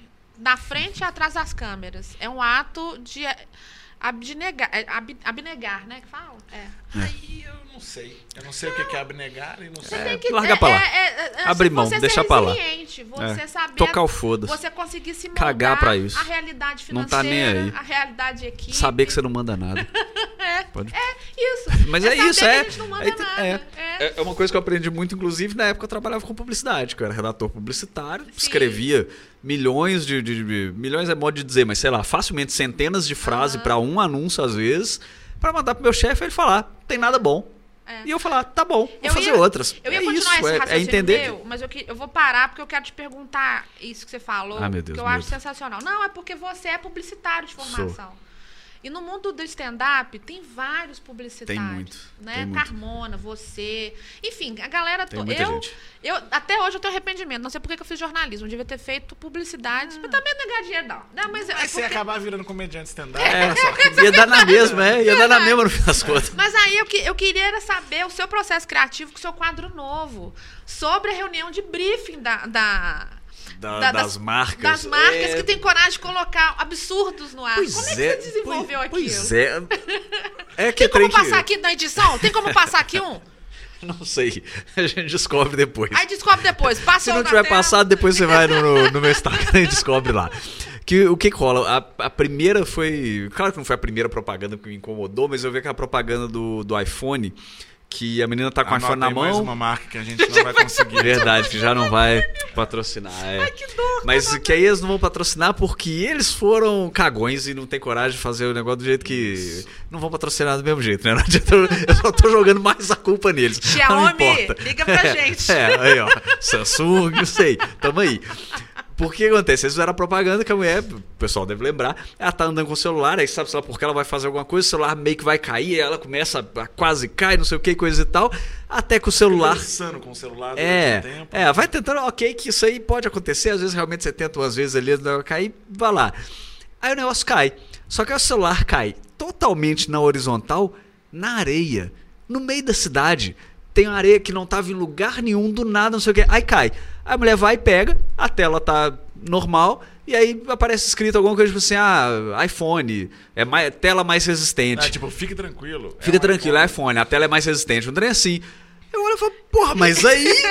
Aí fica muito fácil, não fica não? Aí caindo reto na areia, eu acho que a tela do Xiaomi também vai ficar, sacou? Eu acho que a tela de qualquer coisa, se jogar essa TV reta na areia, é possível dela, Vamos fazer dela não seguinte, quebrar, sacou? Xiaomi, manda pra gente o seu último Pra modelo. gente testar na E areia. a gente coloca aqui, ao vivão, tá? Uma mesinha de areia Uma pra caixa fazer de areia, o um teste, gato, tá? é. Eu desafio a Xiaomi. Mas a propaganda tá querendo dizer o quê? Porque o. o Ela tá querendo dizer que se pessoa- você der sorte, ela sobrevive. Não, a pessoa que costuma ter aqueles que são fanáticos por iPhone tem um perfil muito parecido e muitas vezes casa com as pessoas que são fanáticas por gato. Então, Olha, pra onde é que tá indo isso aí? Hum. Pois se é, você tô curioso tem uma também. caixinha de Vamos lá. areia em casa, você tem mais segurança pro seu iPhone. Entendi. Mas aí será que não Ou seja, se você tiver um não? iPhone, tem um gato. Entendi, essa é. Não, mas se bem que quase todas as minhas amigas que têm gato têm iPhone. Realmente é um recorte muito específico. Pois é, foi específico, mas talvez faça sentido. É. Com quem que tá conversando essa É. propaganda? Só que assim, aí, aí eu vi isso e fiquei pensando, falei, porra, se o iPhone precisa ficar com medo de fazer um teste real com o produto deles, sacou? Eu fiquei pensando, quem sou eu? Quem Sabe, assim, se eles estão com medo, porque, porra, ah, minha tela é mais resistente, então deixa cair. Faz o negócio de verdade, deixando cair e mostra, olha, Sim. Tá, sei lá, tá só com um trincadinho aqui, mas ficou de boa. O iPhone novo é a prova d'água também? Menor ideia. Acho Já, que é. É a eu, eu acho que nem se eu tivesse um que fosse me falasse que é, eu não colocaria na água, porque eu não teria coragem. Porque uma propaganda real seria a mulher tentando cair, tá papai, e o negócio cair na privada. Pum. Aí Também pode acontecer. é. Deixa no arroz uns dois dias. Deixa no é. arroz. Caríssimo, né? É. Aí ia ter um podcast de gatos falando: se você tiver uma privada em casa, você tem mais segurança com o seu iPhone. Bem possível.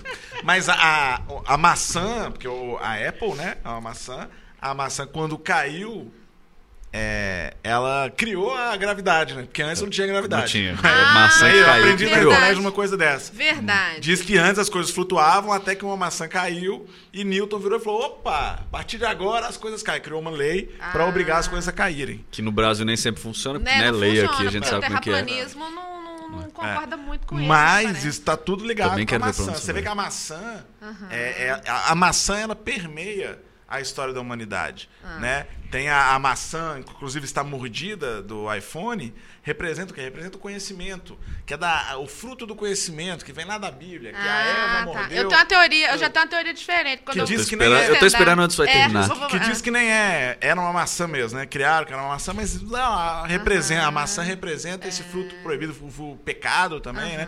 Está ali absorvido. Tem a maçã Ah. do Newton, que Aham. criou a gravidade, ou seja, se não fosse a maçã, a gente não teria pecado, Não não teria. teria, gravidade. A gente seríamos seres que estaríamos flutuando, Ah, ah. mas ninguém pegaria ninguém, porque não tinha pecado. Entendi. Ou pegaria só com amor. E esse é difícil também, né? Porque você tá todo mundo flutuando pra pegar, é mais difícil. É. Isso. Então, e olha Que só, cada um então, vai flutuar numa altura também, né? se não vai estar fosse- todo mundo nivelado. Porque se tiver todo se mundo não nivelado, fosse- É no chão. segunda só Eu se não pensei fosse a isso maçã, também. se não fosse a maçã, a gente não teria pecado, a gente não teria gravidade Ah. e a gente não teria iPhone. é, a gente Né? não teria Claramente não Eu ia falar o WhatsApp, a gente Ah. não iria conseguir se comunicar como a gente se comunica hoje. Ou seja, se não fosse a, ma- a maçã, a gente seria, sei lá, nós seríamos pássaros. Cara, que que... Assim, eu não vou falar nada. Essa é a conclusão. que- Eu não sei, eu tô pensando agora, eu não, não trouxe isso de casa. Eu tô quase tomando essa que cerveja. bom! Que bom que você não trouxe isso de casa. Que imagina. Não, se você quiser, eu tenho uma melhor que essa. Não, Porque eu- assim, eu- eu- quem que é, ó, qual que é o masculino de maçã? É maçom. Então, a- a- isso tudo é um plano das lojas maçônicas Aham, aham. que que pra poder- nas lojas maçônicas, Berg? Não, porque. Porque se você. Não, o que, que eles vendem nas lojas maçônicas? É, é, não sei. Se é uma loja, tem que vender Não, alguma eu coisa. não sei. Mas por quê? Porque a gente, é, a, pra gente, os pássaros são livres, mas os bodes são. Não vou entrar no. É, vamos eu- voltar eu aqui pro- eu não é. É muito não. complexo. eu Tudo não, é muito não- segredo, Não cheguei é. nesse seu nível de Eu contemplação sei o que vende nas lojas não. maçânicas, que são as lojas da Apple. Vende celular, Maçânicas. vende. Ah, tá, tá. Vende coisa iPhone, cara. não é verdade. desista, gente, não. É, desiste Isso não. aqui Só é, faz é- uma propaganda real, né? Porque, É. na verdade, aí é que tá o que acontece. Eu até falei isso com o Berg. Eu pensei esse negócio do, desse quadro aí que você comentou por causa dessa propaganda do iPhone. Eu falei, porra, né? É absurdo que eu, eu fiquei de verdade pensando, porra, gente, como é que eles me aprova isso? Sabe? Porque claramente todo mundo vai ver isso e vai pensar, falar, porra, mas caiu na Você tá- areia. Você tá, me subestimando. Caiu e na areia do jeito certo, exatamente. Você tá né, fingindo pô? que eu sou burro, É. sacou? Não, e tava eu sem fiquei pensando capinha. nisso. É. Porque se tivesse capinha. ia entrar uns grãos de areia ali, ia ser uma merda. que ia ficar, ia sujar, ia depois arranhar e tal. o, o alto-falante para de funcionar direito, verdade, ainda tem esse detalhe. Aí eu fui falar, fazer um negócio pensando, porra, imagina a pessoa que aprovou isso. Porque alguém aprovou, alguém chegou com essa ideia e falou, ah, vai cair, vai cair reto na areia, e alguém falou, beleza. Aí eu fiquei, porra, mas dentro da Apple e tal. Aí eu quis fazer um negócio simulando dentro da agência de publicidade, que eu felizmente e infelizmente conheço tão bem. Sim. E fui fazer. Aí depois você começa a prestar atenção, você vê um tanto. Aí É, vi a aí- da Luftal, já me lembraram de umas Eu vi do antigas. Boticário. O do Boticário eu morri de rir. Que é um porque é, uma, é, uma, é uma propaganda antiga, né? Sim. E aí, É, os anos 90 É, era não terra tinha- de ninguém, Bem né? usada O- pra época, inclusive. Se fosse É. hoje, eu entenderia mais aquela propaganda. Mas aí que tá, hoje em dia o povo não faz. Porque os anos 80 pra 90 ali foi a terra da internet, na verdade, na televisão, É. que era terra sem lei. Pô, fazia Sim. o que queria, É. botava qualquer É coisa e ninguém tava nem aí. É, banheiro hoje, do Gugu, hoje seria uma propaganda domingo, muito 4 horas da tarde. problematizada, né? Não, não tem a menor dúvida. Eu acho que nem, Não, assim, nem a- iria ao a ar e se fosse, viraria um problema. A piada é até boa, mas eu acho que a abordagem que foi feita e as escolhas ali, elas, elas são ali bem no limiar, assim, do, do que, que é uma propaganda e o que, que é sexismo. Mas pro né? pessoal não desistir do nosso podcast agora, vamos explicar qual que é a propaganda. Verdade, porque senão ninguém sabe. Roda o VT, não vai, não sei se vai ter VT, não. É, é uma propaganda da Boticário, que a Mariana Ximenes, ela vai na loja da Boticário pra comprar alguma coisa e fala, ah, tô procurando presente dos namorados. Aí a vendedora oferece pra ela, fala, ah, tem esse perfume aqui, masculino, custa tanto, uns preços, inclusive, muito baixos. Você olha e fala, gente, as coisas subiram de preço mesmo. Saudades, né? É, um, Aí... um perfume bom da Boticário, Boticário. Aí, ó, Era essa não estamos 20, falando mal. 20 ou 30 reais, era um, era um preço. Pois é. é Porque a Boticário, dia- de, de fato, não é puxando saco não mesmo, porque eu não sei se eles vão assistir isso, mas gosto muito da Boticário. Meu perfume é da Boticário, inclusive. É, e para aquela época o preço, eu falei, nossa, porque o perfume da Boticário que eu compro hoje custa 150 reais. Na época que tava lá mostrando era, sei lá, 30, 30, reais. é. Eu falei, meu Deus, volta. É, eu não faço a menor ideia quanto custaria hoje um, um perfume, porque o meu perfume certamente já tá vencido, que deve ter uns 12 anos que eu tenho ele. Ainda mais com a pandemia que aí que você não usa mesmo, que né, nem pra ficar em casa não né? faz sentido gente- nenhum. É porque Então, agora é tá boticário, né? Oh! Essa vai virar chamada. Aí voltando na propaganda. Aí a, Mariana, um a. Mariana Ximenes começa a olhar uns negócios pra ela, na verdade, não pro que seria o suposto namorado dela, enquanto a mulher a vendedora continua oferecendo coisa masculina, e ela olhando batom, rímel, coisas que seriam pra ela. E aí, no final das contas, a, a Mariana Ximenes fala: Ah, eu vou levar, sei lá, esse batom e esse rímel. Que são as únicas duas coisas que eu lembro aqui agora que poderiam Aham. ser coisas que mulheres usam. É, aí a vendedora fala: Ah, mas legal, mas e pro, pro namorado não vai dar nada? Aí ela fala: Vou, vou dar sim. E faz uma cara muito, tipo, claramente maliciosa ali, querendo dizer, vocês Ela já faz entenderam, né? que a gente- É, tipo isso. Hum, É. é. Exatamente. Que assim, se eu for pensar friamente, eu nem vejo muito problema, na verdade, nessa propaganda. Aham. Porque ela segue uma teoria minha, que é a teoria que a galera. É, é a mesma teoria que eu tenho pra palavrão. Que o povo fala, ah, não pode falar palavrão, que é um absurdo e tal. Ah, porque as crianças vão ouvir, coisa do tipo. A minha teoria é muito simples. Ou você vai falar o palavrão e a criança entende, e aí não faz diferença, porque ela já entende. Ou você vai falar o palavrão e a criança não entende, e aí não faz diferença. Mas uma O cara não vai coisa... entender. Vez, É a mesma coisa isso aí. Quem não entender esse comercial, já não entender. Quem entendeu, já entende, entende de sexo, então ok, tudo bem. Quando eu fui Ah, Contei participar o segredo do, do, do Domingão do Faustão, em- foi em 2009. Hum. Eu fui fazer um texto meu que vocês lembram bem, que era o de, O do- o de primeiro. perguntas. Por que, que a mulher faz pergunta que ela não quer ouvir a resposta? Que inclusive era, tinha uma pegada bem machista que eu É, até. naquele 2009 alterei tudo tinha, tal. é. Porque na verdade não é só mulher, o homem também faz. Eu- aí eu, eu mudei pra por que, que quando você tá num relacionamento você faz pergunta pro seu parceiro? Sim. Tipo, não precisava ser mulher. Mas aí falava, as perguntas eram, ah, é, é, nossa, a vizinha nova é tão bonita, você viu? Ai, você acha que eu tô gorda? Que lindo, é de ouro mesmo. E a última pergunta era, eu tenho certeza que isso faz bem pra pele. E aí, Lembro desse texto. eu levei esse texto e chegou lá na hora de passar, eu falei, olha, eu acho O que a gente chama de texto, gente, é um set de piadas de stand-up, só pra vocês saberem. Aí eu tinha mandado o texto lá para eles aprovarem, eles tinham aprovado sem essa piada. Na hora de passar o texto lá com o, o- o diretor, falei com ele, olha, tem essa aqui também, que eu não mandei lá, porque eu achei que vocês não iam autorizar, mas não fala nenhum palavrão e a, a, a pessoa que não entender, a criança que Não estiver vai vendo, entender. ela não vai entender. E, E vida que e segue. É, e, é- e essa piada ela é melhor do, do que as outras. Ela é Uhum. o É a ponto, punch, ponto no alto caso, aqui né? e tal. E Porque quem as outras também tem, É, são, é cada um é lembro- um punch é, ali, é mas, lembro especificamente mas essa ela é mais é forte. forte, É, é. a Eu que- lembro que é ela que entrava bem, é, é. Coisa sexual, né? E a gente sabe que o povo é, gosta é. mais, né? E aí o argumento dele, que eu considero um argumento válido, é, é, a criança não vai entender. Mas aí os pais vão rir e a criança vai perguntar por que, que eles estão rindo. É e só aí explicar você um outra momento coisa. constrangedor. É, mas não é todo pai que quer. Aí o pai desliga a televisão. Porque quem manda, cara, o, eu vi um post recentemente do Cacofonias, que é falando sobre o limite do humor. Famigerado humor. Ele fala, o limite do humor é de quem tá pagando. O limite do humor é de quem paga. Então, se, se, se corre o risco do cara perder um patrocinador, porque assim, se alguns pais, é, al- alguém que se sentiu constrangido com essa piada, mandar um e-mail para alguns patrocinadores do programa falando, olha que absurdo que vocês Aham. fizeram, e isso gerar um problema lá dentro, é, é um problema.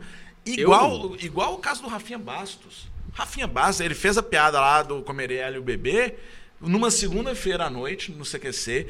Aí passou-se uma semana, teve o CQC na semana seguinte. Quem estava lá? Rafinha Bastos, programa normal tal, parará, pararô. Aí aquela piada foi ganhando um pouco de repercussão na internet, chegou no, no, no, no marido da, É, porque da, a questão toda lá foi alvo. essa, né? E aí ele mandou um processo e falou: se esse cara continuar, eu tiro os patrocinadores. É, isso que eu ia comentar, porque depende Então, assim, muito o com problema não foi a piada. piada. Né? O É. Rafinha, ele, ele, ele estava no ar na semana seguinte. Uhum. Aí na outra semana, depois que chegou a ameaça de se É. retirar dos patrocinadores, que ele saiu. Ou seja, o Exatamente. problema não foi a piada, o problema foi o processo. O problema foi com quem foi feita a piada. É. Eu até lembrei de uma citação do Hélio de la Penha, que ele comenta, né, que o limite do humor é o dinheiro que você tem para pagar um bom advogado, né? Sim. Mas assim, eu não, eu não sou a favor de usar essa carta sempre. Eu acho que cada caso é muito específico e cada caso tem que ser avaliado de forma é, é, diferente, né? Sim. A gente não pode colocar tudo no mesmo balaio. Mas nesse caso do Rafinha, eu lembro realmente que foi uma questão de patrocínio mesmo. Sim. bateu É. bateu no, no filho do dono, você vai E quase sempre é também, né? O negócio é que quase sempre é. E assim, eu entendo perfeitamente que tem gente É. que pensa isso e tal, e nessa- eles seguem essa lógica. Eu só acho que essa lógica tá errada, porque é isso, tipo, o pai tá lá, aí tá vendo a- a- o negócio, aí aconteceu o negócio, eles riram, o filho não riu. Ah, gente, o que que foi? Não é pra você não. E foda-se, é uma criança. Gente, acho você que manda nela, você, gente- é. ele só sobrevive porque você põe dinheiro na, pra dar e- comida Então pra ele, ah, tipo. porque a pessoa tá comendo alguma coisa que, Mas que aí não é gosta. uma, é eu uma falo, censura, daqui a uns verdade, anos você uma vai entender, e é interna, isso, né? sacou? Eu, eu acho Tipo- que é um processo interno de você se sentir bem falando isso para o Brasil inteiro ver. Né? Eu acho Também. que nesse lugar o Berg tem uma preocupação né, do que, que ele está passando enquanto humorista. Eu acho que é uma, é uma, é uma gestão de carreira que Não, É, é não, mas essa total, piada eu queria total. fazer, eles que não Entendi, deixaram é. mesmo. Mas- Mas, É, só eu- voltando eu mesmo Rafinha, evito falar várias que coisas. Daqui a pouco, a- o caso do Rafinha, que foi só um parênteses aqui, ele se perde, que você comentou aí, me... eu tenho uma teoria sobre Não, o caso do Rafinha. Rafinha. Não, é que você fez um comentário depois, Ah, que aí tá. me, me- me fez... Eu tenho uma teoria sobre esse caso do Rafinha Basso, que é envolve seguinte... maçã e bodes, não? Alô? Só, é, só, só pra saber pra onde isso vai. Se, se, se os envolvidos ali que processaram e ganharam, então por isso a gente não vai citar nomes, é, não tivessem entrado com esse processo, essa piada teria passado despercebida. Total. Sim. Despercebida. Ninguém, a gente não ia saber que essa piada foi feita. Se a hoje. mídia não tivesse repercutido É. essa piada, ela não tinha nem chegado a se bobear na na certeza, eu tenho certeza que o filho deles, que, que ela estava grávida na época, ele, ele vai crescer ouvindo as pessoas falando, ah, o Rafinha Bastos te comeu, o Rafinha... Ele- porque a gente Vai. falou isso mais cedo aqui. Na, na escola, as, as crianças são cruéis. Ele vai crescer sofrendo esse bullying. E aí eu trago esse questionamento que é, se eles não tivessem processado, Ele passaria ele não- por ele isso? Passaria, ele muito provavelmente não passaria por isso. Então, ah, ok, não tô falando, ah, mas a culpa é de quem. É porque o Rafinha fez uma piada, tipo, ele não fez uma piada ele, menosprezando. Ele Eu fez uma piada eu- falando basicamente, ela mesmo grávida tá bonita pra caramba. Foi isso que ele. é, A mensagem da piada era essa. É. Só que o Rafinha gosta, gost- ou pelo menos gostava, né, na época, de, de falar as coisas de um jeito polêmico e tal. Uhum. E, e isso tomou uma repercussão muito maior pelo jeito que eles reagiram do que pela piada em si, porque a Sim. piada em si não tinha nada É demais. porque, na verdade, essa piada é do cancioneiro, né? É uma piada que. É, Sim. a tem uma piadoca dessa, Eu né? Que acaba. Ai, ma, pá, é, amor, vamos transar? E o marido fala, ah, eu não, vai que eu machuco o bebê. Isso aí, no nosso cancioneiro brasileiro, Ah, isso já tá muito bem desenhado.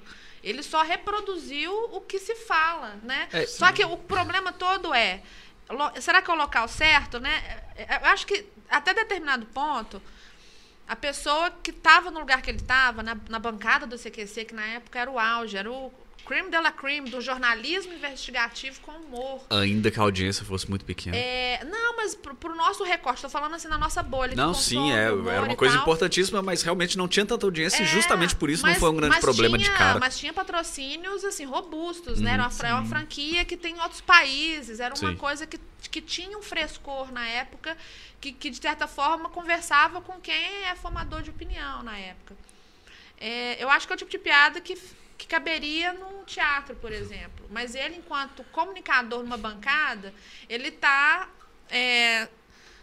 ele tá submetido a esse tipo de julgamento. Eu Total. acho que no caso específico dele, igual o Berg está citando, não, não sei se é esse o raciocínio que você está tendo, envolve um pouco também com quem foi feita a piada. Porque se essa piada tivesse sido Totalmente. É, Se fosse com 100%. qualquer outra mulher grávida, isso não teria dado problema. passaria falasse O problema é que ele bebê. fez com uma mulher que estava O grávida patrocinador do do dono da agência que patrocinava o programa. É, então assim, eu acho que é uma coisa até de, do, do próprio machismo é, territorialista, né? Vou, vou- vou- tenho que, eu tenho que me, me, me- me colocar enquanto um macho alfa e mostrar pra ele quem é que manda. E que Inclusive, é eu não sei que- a agência dele, Menor eu não ideia. sei qual é, não sei quem tá com ele, mas É, já mais- pode anotar aí que um a gente já perdeu vários Agência- patrocinadores também. É. Ah, já perdemos um- aqui menos um a patrocinador. agência. Menos, menos vários. É. Que é A uma- agência- E, e isso aí é um negócio também que tem a ver demais com isso que você falou, na minha opinião, pelo menos, que, tipo, que certamente, tipo, ah, que absurdo, ele falou da minha mulher, eu não vou deixar, quem esse cara acha que é. Eu consigo imaginar claramente essa, essa cena e essa conversa. Mas é engraçado que tem muito a ver com esse negócio que o Beck falou, que talvez tenha sido burrice. Tipo, não é que a culpa é deles, mas é fazer uma análise fria. Tá, peraí. Fizeram essa piada. Ficou por isso mesmo, ele continua lá, mas ninguém tá falando disso. Vale a pena eu mexer nisso para isso talvez virar uma coisa muito maior? Ou eu deixo isso pra lá e tento resolver isso, sei lá, de outra forma? Não sei. Sabe o que eu imagino não que sei. pode ter acontecido? Porque pra gente, pro Brasil, essa piada não repercutiu, ela teria morrido. Mas pra eles, Talvez os amigos deviam. Isso devia estar chegando pra eles. Talvez. Né? Que aí me leva no e ponto aí, que eu queria chegar. pra eles dava a sensação que tava todo mundo falando disso. Mas não, é só. É igual, se, eu, Só a bolha se algum deles. dia alguém fizer uma piada em rede nacional zoando você. co- Igual, a gente brincou aqui no início falando que ah, você não tá com Mase ainda e tal. Se isso aqui fosse um programa de audiência incrível, várias pessoas que assistiam e conhecem o Mase iam mandar pra ele, ó, você viu que estão falando de você? Aí ia parecer que, oh, eles estão fazendo um programa todo falando mal do Mase. Não, a gente só fez uma piadinha ali, que Não, não, é, é, não tinha maldade que nenhuma e tal. Cerramos um Exato. ciclo, normal. Mas aí pro Mazi ia parecer o quê? Pô, tá todo mundo me zoando por causa desse Ia ter um negócio. tanto de gente mandando isso pra ele, falando, ó, falaram do Mas sei, às vezes, se você e perguntar tal. pra qualquer É. coisa, gente, vocês viram a piada que eu fiz com o Mazi? Você fez piada com o Mazi? O programa BH de uma hora e meia, você falou do Mazi em algum momento, sabe? É isso. É. Então, pra eles, Pra às eles, vezes, tava chegando. deles. Mas aí faltou, acho que, senso deles. Só que, aí, também que- só que aí chega no ponto que eu queria chegar, que eu acho que é mais complexo ainda e que eu nem sei se eu tenho uma opinião exatamente formada. Que eu acho muito curioso, inclusive, quando rola alguma coisa desse tipo. E aí, por exemplo, rolou, o Rafinha fez a piada, fez no programa. Aí depois de um tempo começaram a falar sobre isso. Não sei se foi por que processaram ou se processaram por que voltaram a falar sobre isso. Não lembro exatamente. Mas de qualquer forma, tipo, essa piada ela teve muito mais audiência porque replicaram essa piada. Sim. Então, tipo assim, quando um jornal vai, e vários veículos fizeram isso, e replicam essa piada, eles também estão criando um problema, de tão- certa é, forma, pra Vanessa Camargo, sacou? Estão editorando, É. estão pautando, né? Tão- É. Nem só isso, estão fazendo mais gente saber de um negócio que eles Sim, não estariam sabendo. é. E se isso é um problema pra É mulher, isso. e eu entendo perfeitamente, eu sou total a favor, tipo assim, ele falou o negócio, a Vanessa Camargo quer processar, processa, tem mais que processar e provavelmente vai ganhar mesmo. Ainda mais que ela tava grávida e tal, tipo, acho um, um ganho de causa muito, muito simples. Não sei se vai enquadrar aí como jura, difamação, o que é que seja, mas sei que claramente entra fácil ali com alguma coisa. Só que o fato da galera tá, tá, tá replicando essa notícia, tá postando mais, isso tá ampliando esse problema. Então, até que ponto quem replica esse tipo de coisa não tá, de certa forma. Não tá, de certa forma, envolvido nesse problema, não tá criando esse problema, de certa forma. Segura, Criando segura não, esse co- aumentando. raciocínio. Nós vamos agora Segura. pro intervalo. Segura, segura, segura. Isso aí. Daqui a pouco a gente volta com mais BHCast. Não, vambora. Não, mas é maravilhoso. Já que ele, e é legal que ele já saiu pro banheiro explicando um pouco do patrocinador. É. Herbalife tem produto. Ó, logo, já- Perdemos vários, mas talvez ganhamos um aí. Herbalife, é, eu, gosto, eu, eu não experimentei muita coisa da Herbalife, não, mas eu conheci um suco de uva deles que tem muita fibra, que é muito bom, gostei bastante. Que é mais da Herbalife? Que eu, acho que foi isso que eu experimentei. Uma vez eu fiz uma convenção é, aqui em Belo Horizonte, mulherada toda com a pele muito colagenada. ah, foi isso, o colágeno da Herbalife é muito bom. É, eu sei que o Berg toma, tem um tempo, é A tudo que eu Berg é maricona, né? Então é uma pessoa que já tá antenada, e- e, né, dessa coisa. E ele, ele toma muito remédio, é, é, suplementação, essas coisas? Paloma, eu não acompanho muito nem minha família, imagina o Berg, não sei. não juntos, sei. pô. Ah, mas ele tá lá, eu tô lá, se toma, se não toma, não, não sei te dizer. Não, não sei de verdade. Mas, ah, assim, eu, eu sei que ele tem as tretas dele aí de, de eu não sei se é pressão alta, ou colesterol. comorbidades, É, eu, eu sei que fez os exames nessa época que tava todo fudido. eu sei porque teve uma época que eu fiz e eu também tava. Mas aí ele fez e eu descobri que eu não tava tanto. Opa! Por comparação, como a gente falou aqui no começo, eu falei, não, até que tô, até que tô razoável, não tô tão, Ah. tão, tão ruim, não. Mas não sei, sei dizer exatamente, E não. durante a pandemia, vocês estão conseguindo manter a saúde da alimentação? Eu- Eu sobrevivi no meu peso ideal até a segunda pra terceira onda. Eu, depois daquele negócio que eu te falei, né, que eu parei de correr por falta de Sim. tônus muscular, já deu uma engordadinha, mas é uma engordada normal de Pois pandemia. é, um pezinho de pandemia. É, eu, eu não sei se eu tô engordando muito, porque eu não tô com minha balança, que fica, na verdade, na casa do meu pai, que eu usava ela só quando eu ia jogar bola. Que eu ia todo segundo, jogava futebol, parei por causa da pandemia, tô sem jogar até hoje. Apesar de saber que tá rolando muito futebol clandestino por aí, assim como várias outras coisas. Nem sei se já não tá liberado também, É. mas é, chegou num ponto que também não quero nem falar disso. Mas o. Aí o que rola é que, tipo, eu comprei uma bicicleta ergométrica. Ah, isso é Que eu muito falei, bom. ah, tipo, eu tô em casa, eu sei que eu não vou andar na rua, eu sei que eu não vou correr na rua, eu tô com preguiça de, de correr, porque eu corri uma época que eu gostava. Só que o durante era muito bom.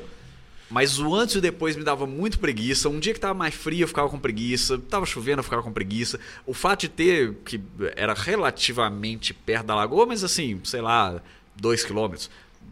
Tipo, eu, pra eu ir até lá já era um trampo, sabe? Já eram 4 quilômetros essa brincadeira. Então, tipo, pra eu ir pra lagoa pra correr já era um, um trampozinho. E aí várias vezes eu olhava e falava, porra, correr na lagoa Ó, é legal. eu, eu mas sei onde o me deu uma mora. preguiça. Eu sei onde o Costoli tá? mora. Eu só queria registrar que ele mora a menos de um quilômetro da lagoa. Ah, não é possível. Eu garanto. Mesmo? Eu te não, garanto. não. Eu te garanto. Vai conversando com a Paloma aí Sabe que eu vou quê? ver aqui no Ai, Google Maps. Sabe por quê? Porque da Antônio Carlos até o Mineirão Ah. tem um quilômetro exato.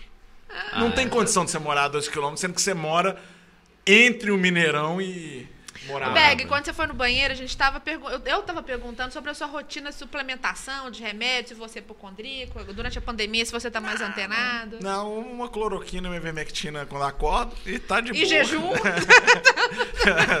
Lembrei daquela sua piada do, do pedrinho de crack em jejum. E jejum. Não, não, eu. Não, não tomo muito. Sou muito de remédio, não. Só quando. Só quando, quando eu tô respirando, né? Clássico. Não, tô brincando, mas não, não sou muito, não. Eu. Provavelmente porque você falou, eu falei do negócio da Herbalife, isso. Não, eu não tenho essa de suplementação, não. A Herbalife, ela me conquistou pela praticidade. Eu sou preguiçoso. Então, às vezes, nessa correria que a gente tá, que eu falei, eu tô sempre enrolando pra fazer ou tô trabalhando. Aí, se você vai parar pra fazer um almoço, eu tenho que tirar uma hora. Se eu vou pedir um- uma coisa, é, Vai um demorar pra delivery, chegar. vai, não, e vai custar caro. Entendi. O- já a perdeu o iFood Herbalife- aqui também, então já perde o A iFood. Herbalife, Não, mas iFood eu curto. a. Herbalife me ganhou na praticidade. Porque no dia que eu tô na correria, em dois minutos, eu faço o shake ali, vou tomando enquanto continuo trabalhando Entendi. e eu consigo... E a sopinha é gostosa? A sopinha eu não acho tão boa, não. Você gosta do shake? O shake eu acho O único melhor, patrocinador né? que a gente tava falando bem, a gente deu um jeito de falar mal. Vai lá. Não, a sopinha é boa, mas é porque eu, eu acho que o Já problema é é que a boa, sopinha é que eu perco a praticidade. Não é nem o sabor. Ah, é tá. porque O eu é comprei, só eu tenho a mesmo. sopinha, acho que ela já até venceu a validade, mas hum, esse negócio não tem validade não. Usa lá. Igual perfume. Porque se fizer mal, vai me emagrecer também. É. Entendeu? Verdade. O negócio é eu saber usar o raciocínio. E aí, a sop... só que a sopinha aí você tem que esquentar água e fogão e tal. Aí se Muito for fazer trabalho isso, aí eu mesmo, faço né? uma Nossa, lasanha, que né? dificuldade, né, do homem É, brasileiro, né? esquentar a água, Esquentar realmente. a é- água, é, porra. um trabalho muito grande. Berg, Berg não, não faz ovo cozido, porque aí tem que esquentar Não, a pessoal, água. você mora lá, É um você trabalho, mora lá, você é. sabe que pra gente esquentar água, a gente precisa lavar uma panela, lavar um caneco. E não é vocês simples. dois? Vocês, vocês, vocês têm um relacionamento legal com a pia da cozinha? Tem, Em, nossa, em- tem. em relação à, à Tem, panela? tem, porque o lado de lá é do Berg, o lado de cá é meu. Aí isso resolve muito bem. Meu Deus.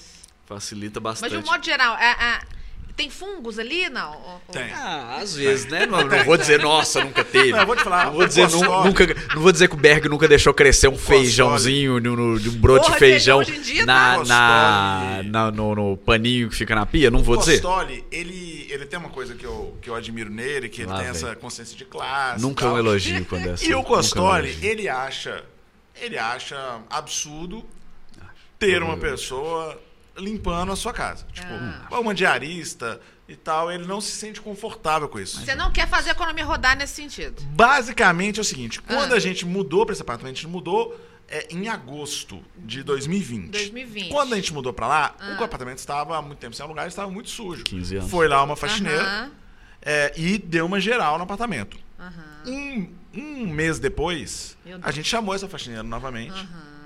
Para, para Fazer a manutenção da isso, em limpeza. setembro.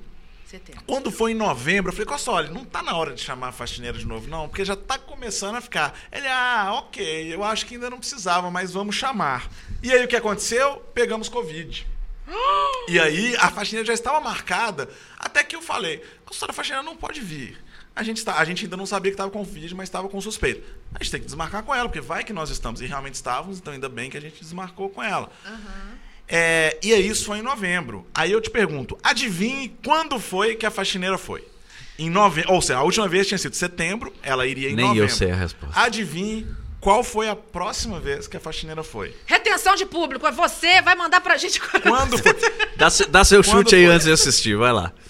Dá seu chute no, no Eu- Cortes BH Cast. Eu- uma dica, antes, antes dela Não, ir, eu várias aqui. vezes eu Novembro. falei, Costório, vamos chamar a faxineira? Ele acha, Tá. não precisa Em ainda não. novembro, vocês tiveram que Tem cancelar. um centímetro de sujeira no chão da nossa cozinha. Meu Deus. Isso nós estamos falando de 2020 ainda? 2020. Meu Deus do Em céu. novembro de 2020 não foi, ou seja, a Ah. última vez havia sido em setembro de 2020. Ah, Quanto tempo demorou para a quanto tempo depois? pra Tá. gente receber? Sendo que Sendo o quê? a cozinha nunca foi limpa, nem por mim, nem por Meu Costoli. Deus do céu. Ela só foi limpa Já foi por varrida, já. Já foi varrida, é. Varrida já. É, banheiro, cada um lava o seu. Mas é Aham. tipo, o meu eu lavo uma vez, se a faxineira não vai, é uma vez a cada quatro meses. Né? Que é quando começa a dar aquele cheiro de banheiro de boteco, eu falo, talvez seja na hora de limpar. Meu Deus. Então vai lá. Quando você começa a entrar no Setembro banheiro de 2020. e tem uma pessoa lá Qual foi a outra vez, Paloma? Depois, tá, então nós estamos falando aqui numa timeline de 2020. Então, novembro, É. dezembro. Então, já, eu acho que já 2020 já, já não teve mais, né? Porque teve Opa, o Ponto período... pra Paloma! O, o- ah, já, porque aí, aí vai querer CSI, CSI Belo Horizonte, tá? Tô pensando aqui dedução lá. Nós já temos aí o período de quarentena de vocês, 14 dias, né? Depois que desculpa. Então já tirou aqui novembro, ó. Não, foi bem dezembro. início de novembro que Então a gente tá. descobriu. Foi início, então, assim, dia 15 de novembro a 15. gente já tava liberado. Liberado. Porque a gente não teve 15 de sintomas mais novembro, graves, tá. então... E aí, pela lei, pela lei do menor esforço, né? Você já fala, ah, de- ah, amanhã eu ligo. Ah, não, depois você liga aí. Ah, não, já tá fazendo final do mês, estamos sem grana. Aí passou para dezembro. Aí dezembro já tem outras prioridades. Festa de final de ano. Festa final de ano, coisas. aí vem orçamento, aí tem que escrever, ah, não vamos fazer isso depois final do. Ah, não, janeiro, tá, beleza. Então já vamos botar aqui a partir de. A partir de janeiro, Vai lá. beleza. Que Aí já daria janeiro- uma, uma defasagem de quatro meses em Isso. relação a setembro. Ai, meu Deus. Tá, aí, em quatro meses, joga aí no Google, tá, gente? Eu acredito que já dá pra criar uma colônia de fungo, né? Quatro Dá, meses, eu acho Não que a colônia é de precisa, fungo já é tá possível. não estabelecida. sei, não sei se dá, mas já, já, já começa... Vocês têm no- animal, não, né? Pet, não, né? Não, ah, meu tá. pet é o Costório.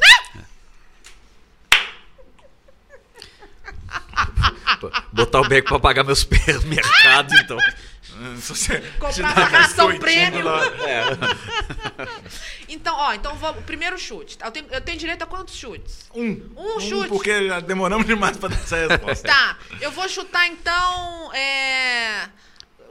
Fevereiro. Errada Acho a um-. Mentira. É um bom chute, A faxineira a ainda resposta. não veio. O quê?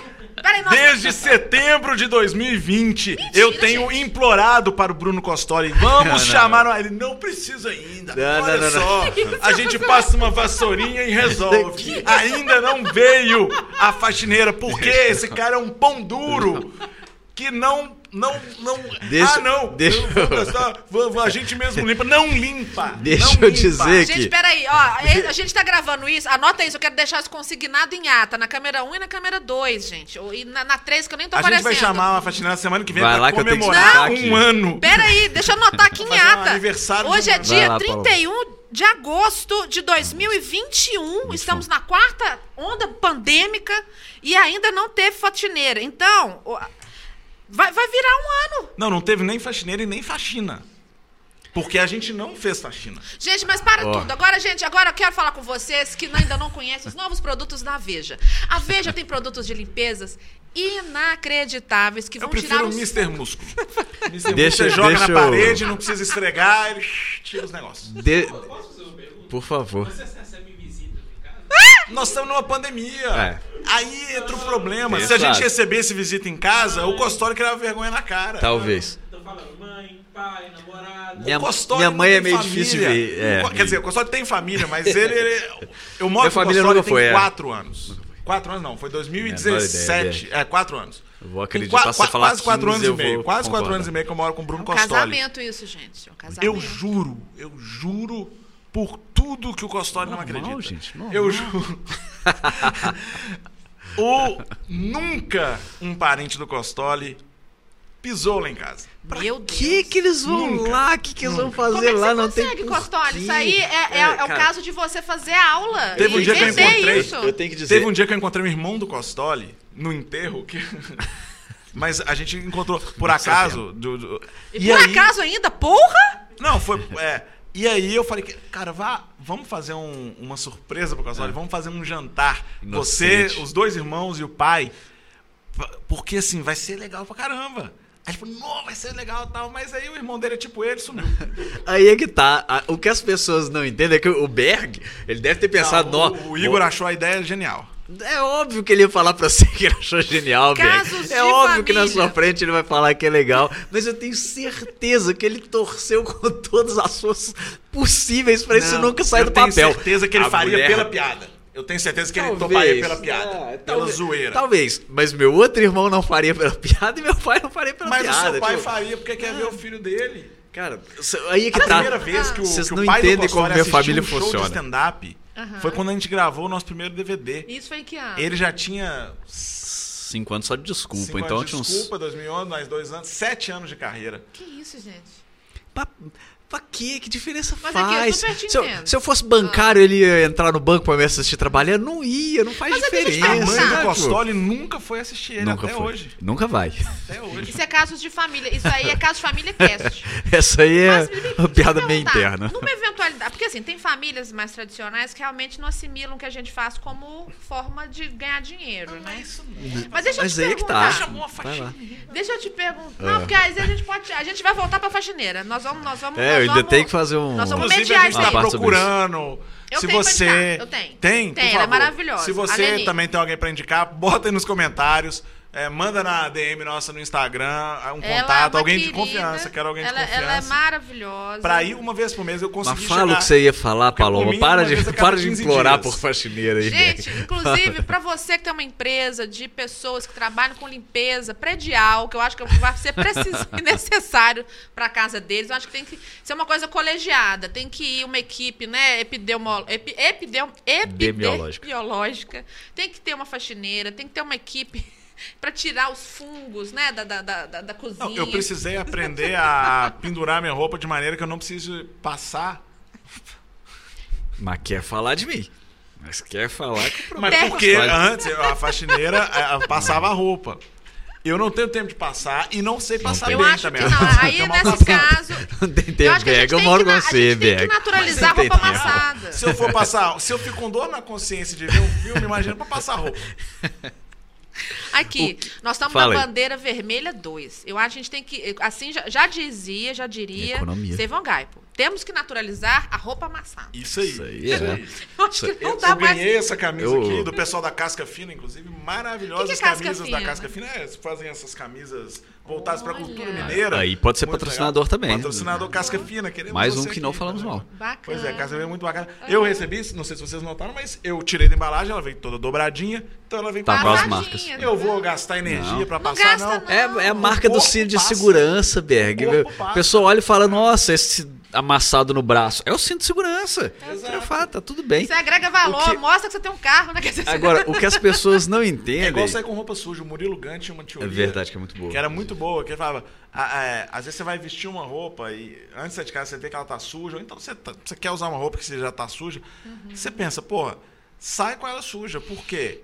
Ninguém vai ficar te julgando falando, nossa, essa pessoa sa- ele saiu com a roupa suja Pode de casa, acontecido. com uma marca de, de ketchup. Vai achar que você Se você sai- tá andando tirou. com uma marca de ketchup assim, todo mundo vai pensar, nossa, coitada, lá, saiu né? de casa com a roupa limpinha e caiu um É. ketchup. Então, cara, para de se preocupar com o que os outros estão pensando, usa sua roupa suja, não faça faxina na sua casa, é, assim que você Gente, eu que queria falar com vocês de Omo. Omo Multiação. Tira todas as manchas. E vale a pena porque é econômico. Eu ia, eu, ia, eu- eu ia perder mais um patrocinador aqui, mas vamos deixar pra lá. O negócio que eu ia falar é que. Ah, se todo patrocinador fosse. Mas não é nenhum, de- não é nenhum desses, não, mas, mas ok. Que. Ah, vou falar, foda-se. Que eu tava com a camisa manchada, tinha sujado de açaí e tal. Aí fui lavar. Acho que esqueci que tava sujo, já, já tava seca, então eu larguei pra lá. Aí fui lavar junto com um tanto de outra coisa, e aí uma camisa minha que era branca ficou roxa. junto com essa outra camiseta que também ficou roxa. Na verdade, não ficou roxa, as duas estão parecendo que estão sujas de terra. Foi, ficou Porra! pior ainda. Como, Você que acha- você chegou, como que você chegou nessa paleta? Pois é, que tá. É, tipo, era um açaí seco, velho, que tava na, na camiseta. Eu fui botar pra lavar, tinha outra ali. Aí tenho duas agora que estão inutilizadas. E aí eu comprei Vênus. Comprei Vênus e falei, pô, Vênus, né? Vai ficar branco, né? Vai ficar uma maravilha. Fiz do jeito que eles mandam lá. Limpou, não limpou, continuou a mesma coisa. Então, Legal perdemos outro patrocinador aí. Uma roupa dele que era uma roupa de sair, agora vai uma roupa de açaí. Ah, Você não quer mudar isso pra criança trocadilhos mesmo. cast, não? É. Tipo assim, Não, não, a gente já, já gravou com o João Basílio, que eu nem sei se Verdade. esse programa vai ao ar Puta antes ou que depois do pariu! João Basílio, então eu tô falando É. uma coisa Gente, o pode- Basílio é, é, uma, é, uma, é uma comorbidade. É. São duas É, pessoas que eu conheço. É ele e a Thalita. A Thalita Haller.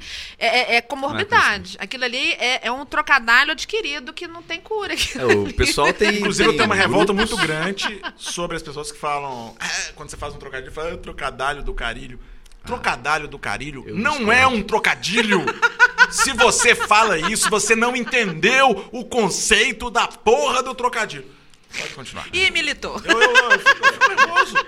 Fico nervoso. As pessoas falam como se fosse um trocadilho, como se tivesse É um absurdo, gente. Temos que problematizar o trocadilho do carilho, porque, visto que não é um trocadilho. Eu acho que a gente tem que debater isso num próximo episódio. Estou, eu estou à disposição para pesquisar e buscar E fontes. Por exemplo, quando nisso- você sai de Ilha Bela e vai pra Ilha Grande, você está fazendo uma troca de ilha. Aí sim faz sentido. É, gente. Mas quando a gente continua. Aí faz sentido você falar que é um trocadilho do Caribe. Não, Nessa não, ilha não, bela tem sentido bodes e na ilha, na outra ilha tem aves? Pássaros. Pássaros. É, o, ah, então faz todo o sentido. Modberg criança bêbada às vezes é muito bom, às vezes não é. Isso é um fato aí que a gente vai descobrindo. Mas a- aproveitando aí o, o comentário que a Paloma fez sobre a gente falar mais sobre isso no próximo episódio, estamos chegando ao fim do nosso BHCast, inclusive de hoje. Ah, e a gente vai ainda mais calma, que ainda tem um último quadro, que é o quadro 2 Minutos com Paloma Santos, em que você só pode responder as perguntas usando duas palavras, ok? Antes queria agradecer nosso apoiador Bela Pizza Betim, arroba Bela Pizza com dois L's, Bela Pizza Betim no Instagram. Melhor pizza Melhor da pizza região da região metropolitana Não é de Belo Horizonte. gente, É boa mesmo? É muito boa a pizza. Eu tenho muita dificuldade, inclusive, de fazer publicidade de coisa que eu não gosto. Isso pra mim é uma coisa horrível, então Já eu fico feliz da Bela Pizza Betim que eu fico de boa. É, tem vários aí que eu já não ia querer fazer muito mesmo, não. Inclusive iPhone, tô brincando, faria assim. É, tamo aí. Pois é, é bobagem. Mexe com isso não. Tamo aí é, disponível sim. É, agradecer também o pessoal aqui do Estúdio Cast. Estúdio Cast, Estúdio Leste. pessoal aqui do. Pessoal aqui do Estúdio Leste. Ah, eu tenho que falar muito gato e, e sei lá o que foi o outro negócio que não tinha nada a ver pra, pra empatar com você ainda. Foi da maçã. Mas maçã. da maçã, isso, maçã e gato. É... Maçã vai ser o melhor corte desse podcast. Ah, o não tem a Ricardo menor até dúvida. anotou ali o tempo ali pra fazer Tenho plena ali, ó. certeza disso, mas obrigado pessoal do Estúdio Leste que tá até aqui, pessoal da Bela Pizza Betim e dos nossos futuros patrocinadores aí, né? Forno de Minas, estamos aguardando contato de vocês. É, Doce de Leite Viçosa Albanos, também seria muito Albanos. bom. Albanos também estamos aguardando a resposta de vocês. BH Comedy Club. Da Água Comedy Club também estamos aguardando a pandemia acabar para voltar a ter show, inclusive também. É, Paloma quer deixar algum recado pra galera? Quer Quero. falar uma última coisa? Fique à Quero sim, quero vontade. convidar você que divertiu com a gente, que divertiu aqui é, nesse momento de descontração. Todas as minhas redes: Twitter, Facebook, Snapchat, OnlyFans, é, X tudo, Tem gente. OnlyFans mesmo, mas Tenho, por Deus do céu, eu fiz Mas posta. por conta do senador Renzi, Mas que posta. citou. Um- não, não consegui postar ainda, eu tô aprendendo a usar. Mas eu, eu caí no OnlyFans porque Fala que senador. posta pro pessoal assinar. O- Não, mas aí que tá, eu tô fazendo aqui, se as pessoas aderirem, a gente mostra uma teta, porque uma teta é chique, é conceitual. Duas aí é pornô, aí não pode, entendeu? Aí eu já fiz até uma lista da Amazon, pra quem quiser me mandar presentes. Amazon, pra quem não fala inglês. Não, só pra- É, Amazonas, né? Unifam tem tudo a ver. E então, é, seguindo aqui o recadinho, Palomados, Paloma D-O-S-S em todas as redes sociais, inclusive OnlyFans. É, eu cheguei lá por conta do. Eu cheguei. Por Deus do céu e tudo que eu não acredito. Cheguei lá por conta do Senado.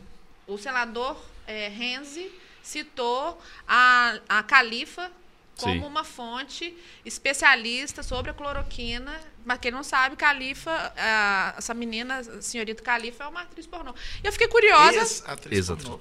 Ex-atriz pornô, tá vendo que eles- os rapazes têm um conhecimento de causa aqui Nunca no vi, consumo nunca um disso. Nunca vi. É, é das coisas que eu falo que só adolescente gosta. É atriz Mas ela pornô, tá Bukowski tá e adolescente. É. No OnlyFans. Mas É, eu não sei. né? É, OnlyFans, tá OnlyFans, É, é pago, não, não faz sentido. E já que a gente está fazendo um podcast, vocês me convidaram para o podcast, eu quero indicar o meu podcast. Por favor. Pra você que gosta de cultura pop, do universo drag e de tudo mais, Cindy Bicha. Arroba Cindy Bicha no Twitter. No Instagram, podcast Cindy Bicha. Não, perdão, no Instagram também, arroba Cindy Bicha. E no Facebook, podcast.cindybicha. Pera, Segue a gente. Sim de bicha com S, de De sindicato. sindicato. Um sindicato das Ah, bichas. é porque pode podia pensar que é Cindy o nome tá? Cindy? O nome Cindy, é. É, não, é Cindy Bicha, de sindicato das bichas mesmo. Podcast da Maricona Brasileira. É, eu estou reativando o podcast. Antigamente ele era uma parceria minha com o Ricardo Laranja, que virou estrelinha. E eu resolvi continuar com o podcast para homenageá-lo e para manter viva a- a- essa nossa energia, esse nosso espírito de fãs que somos do universo drag. Tá dada a dica, Cindy Bicha Podcast. Então vamos agora para dois minutos com Paloma Santos. Lembrando que você só pode responder as perguntas usando duas palavras. E. Berk tá pronto aí? Eu, eu esqueci de abrir aqui com as Ah, perguntas. vou enrolando aqui enquanto isso, enquanto o Berk tá tentando abrir Só ali. posso falar com. é, Duas palavras, não pode Duas ser palavras uma, não pode ser três. São Nossa, duas difícil, palavras. gente. Essas coisas assim. Na verdade, uma pode, uma a gente deixa. Uma pode? Se ela quiser usar uma só, é meio que problema dela. Ah, já Quer são duas, né? Economizar, Uma não sei. pode. É, já são Assim? duas. É duas, né? Tá. Duas palavras. Vou tentar. É. Berk, tá. Posso ir? Bom, você vai marcar o tempo? Você quer que eu marque? Eu marco aqui. Dois minutos com Paloma Santos começa agora. Paloma Santos, o que você acha da cena de comédia de Minas Gerais? Pode ampliar. O que foi pra você o queijo, comédia e cachaça? Foi experiência. Qual é o seu segundo programa de TV favorito? Porque o primeiro a gente já sabe. Segundo, Legendary. O Segundo Legendary. Legendary. É, é. Se você pudesse voltar no tempo, qual a primeira coisa que faria? Abraçar meu. Ah, abraçar É, o pai. Se um ET chegasse na Terra hoje, como você explicaria, explicaria para ele o que é RuPaul Drag Race? Corrida drag. É, que dica você dá pra quem quer emagrecer e acha que não consegue? Faça terapia. Quais são as capitais da região sul? Porto Alegre. Opa! Opa, já foi. Como foi? Já, não, a culpa não é nossa. Paciência. Se você não consegue resumir. Como foi trabalhar na Rádio 98 FM? Foi. Ah, calejamento. É, qual é o seu esporte favorito? RuPaul. Explique por que Humberto Gessinger é considerado um gênio.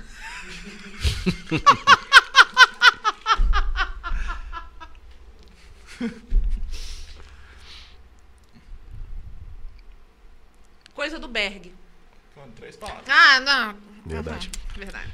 Quem com ferro fere com ferro? Desamassa. Como foi trabalhar na Mix FM? Bom. Sério? Eu trabalhava com ela. Como foi trabalhar tanto tempo com Bruno Berg? Então.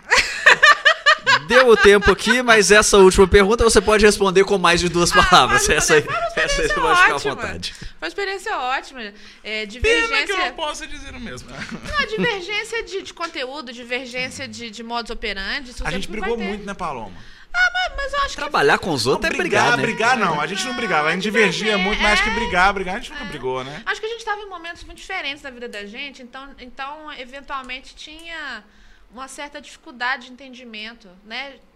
Acho que tanto eu quanto você, muito armados dentro da nossa bolha, dentro do que a gente queria fazer, que a gente acreditava. Sim. Mas eu acho que se a gente tivesse se conhecido nessa idade que a gente tem hoje, eu acho que ia ser outro processo criativo. É, eu acho que o, o problema maior ali era da, da convivência mesmo, exagerada. A gente, a- porque no início ali a gente convivia muito, principalmente na época da Mix, a gente convivia Sim, diariamente. é. Não, mas aquele momento ali, eu, a gente, a gente- eu só posso dizer pela minha vivência, né? Tava um momento de muita turbulência familiar, tava muito confusa, muito. Sim, eu lembro. Então, é, isso invariavelmente refletiu no meu trabalho, que não era o melhor, né? Eu, eu sei hoje, depois do meu processo de amadurecimento e de calejamento, eu falo da 98, mas é com muito carinho, porque depois que eu saí da 98, na verdade eu pedi para sair, gente, tudo acontece de um jeito muito doido. Eu pedi demissão da 98 para correr Aí veio a Brasil pandemia, né? Com o meu solo, deu um salto de confiança. Falei, poxa, Legal. eu queria muito fazer isso. Comecei pelo Sul, que é uma plateia muito difícil. Você E tá eles- na artistaria ainda? Tô, tô na artistaria. E aí. Que é o maior produtor de comédia do Sul, É. pra quem não sabe. Mas a- o Sul me abraçou. Eu criei uma identificação muito grande com o povo de lá, gosto muito de lá. São pessoas muito queridas. é, Abraço aí pro Bart, que com certeza não tá assistindo a gente, mas fica o abraço. um, ba- um beijo pra Vanessa, então, já que a gente tava mandando um beijo pra galera da Artestaria. Um Um beijo. abraço pro Rogério, só pra participar. um beijo pra galera do Pretinho Básico. Inclusive, é, a gente teve uma perda muito grande recentemente, né? Um cara que eu admirava muito, o Magro Lima. Que foi o Nego Di que foi pro BBB. Não, é o Magro Lima era do, do Pretinho Básico e ele realmente virou estrelinha semana passada. Ah, Ah, sabia. é? Não, não. E ele era da bancada do Pretinho Básico e realmente era uma pessoa que eu me identificava muito, apesar de não ter tido nenhum tipo de contato mais próximo, mas às vezes que eu fui no Pretinho Básico, ele realmente é, era um dos, dos destaques dentro do que eu gosto em fazer rádio. Ele sempre trazia uma curiosidade, ele, ele sempre era pessoa ponderada.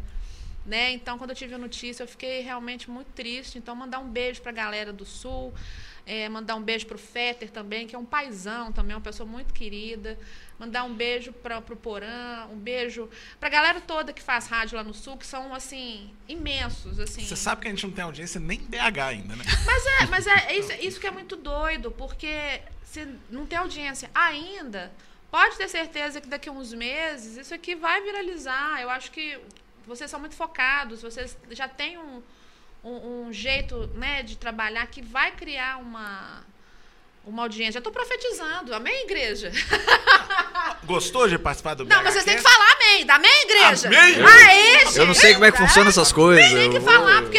Não sei como é que dinheiro chama funciona, eu vou na dinheiro, boa. Mas é, eu tava fazendo a conclu... Ah, tá, sim, só concluindo aqui a questão das minhas experiências em rádio. De um modo geral, o calejamento, né, o treinamento com Gifu que eu tive nas duas rádios foram cruciais para eu me entender no palco, né? O processo criativo, o processo. Porque rádio é frescobol. O que a gente fez aqui hoje é um pouco disso, né? A gente já conhecendo um pouco do talento de cada um. A gente fala uma coisa, o Berg já vem com trocadilho, né? O Bruno o Costoli já vem com. Meu talento foi resumido a trocadilho. Não, mas é, você O militou. meu foi uma frase com reticências. Você Eu militou, fiz toda você. uma teoria sobre é, a maçã não ter deixado a gente virar pássaros e agora... Então, então é isso. O talento é do trocadilho. Berg também é teorizar sobre a pássaros, maçãs e bodes num contexto astrofísico, entendeu? O Costoli também tem esse olhar mais crítico, politizado. Eu tô aqui pela beleza, entendeu?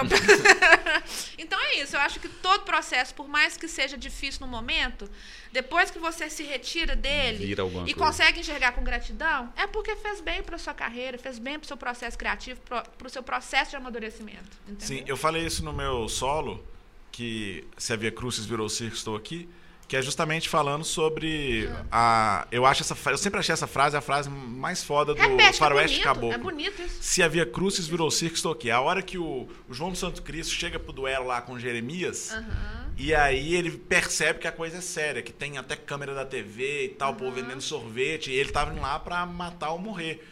E aí ele olha pra aquilo e fala: é, se havia Cruzes virou circo, estou aqui. E eu sempre achei essa frase a frase mais foda do Faroeste Caboclo.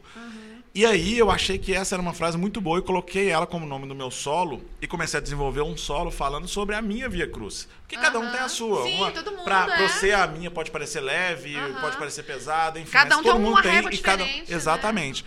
E aí é um solo onde eu falo sobre as coisas que mais me fizeram sofrer na vida. Sim. É, transformando elas em circo, já que eu queria fazer comédia com aquilo. Então achei que o nome tinha tudo a ver.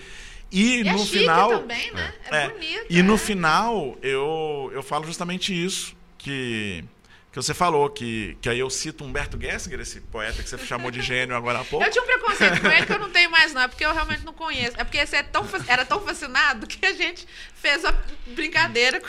Mas ele tem uma música que ele fala: se eu soubesse antes o que sei agora, erraria tudo exatamente igual. Aham. Porque a ideia é essa, né? Do, do você aprender com os erros, aprender com Isso, o- é. os problemas que você passa. Aham. E, e eu, a comédia me ajudou, me ensinou a, a, a entender que os meus erros não precisava, eu não precisava sofrer por eles, eu podia Isso. me divertir com eles. Maravilhoso. E isso foi muito E você interessante. tem feito isso com excelência, né? Aquele seu texto que você fala do seu casamento. Eu nunca Sim. vi uma pessoa ter um poder de resiliência tão grande É, Mas eu precisei. Beck tem feito, É aquele Beck negócio. tem feito muito bem isso, de errar bastante pra aprender É, bastante, né? Porque eu É. preciso criar texto. Se eu não Exatamente. erro, eu não consigo criar texto.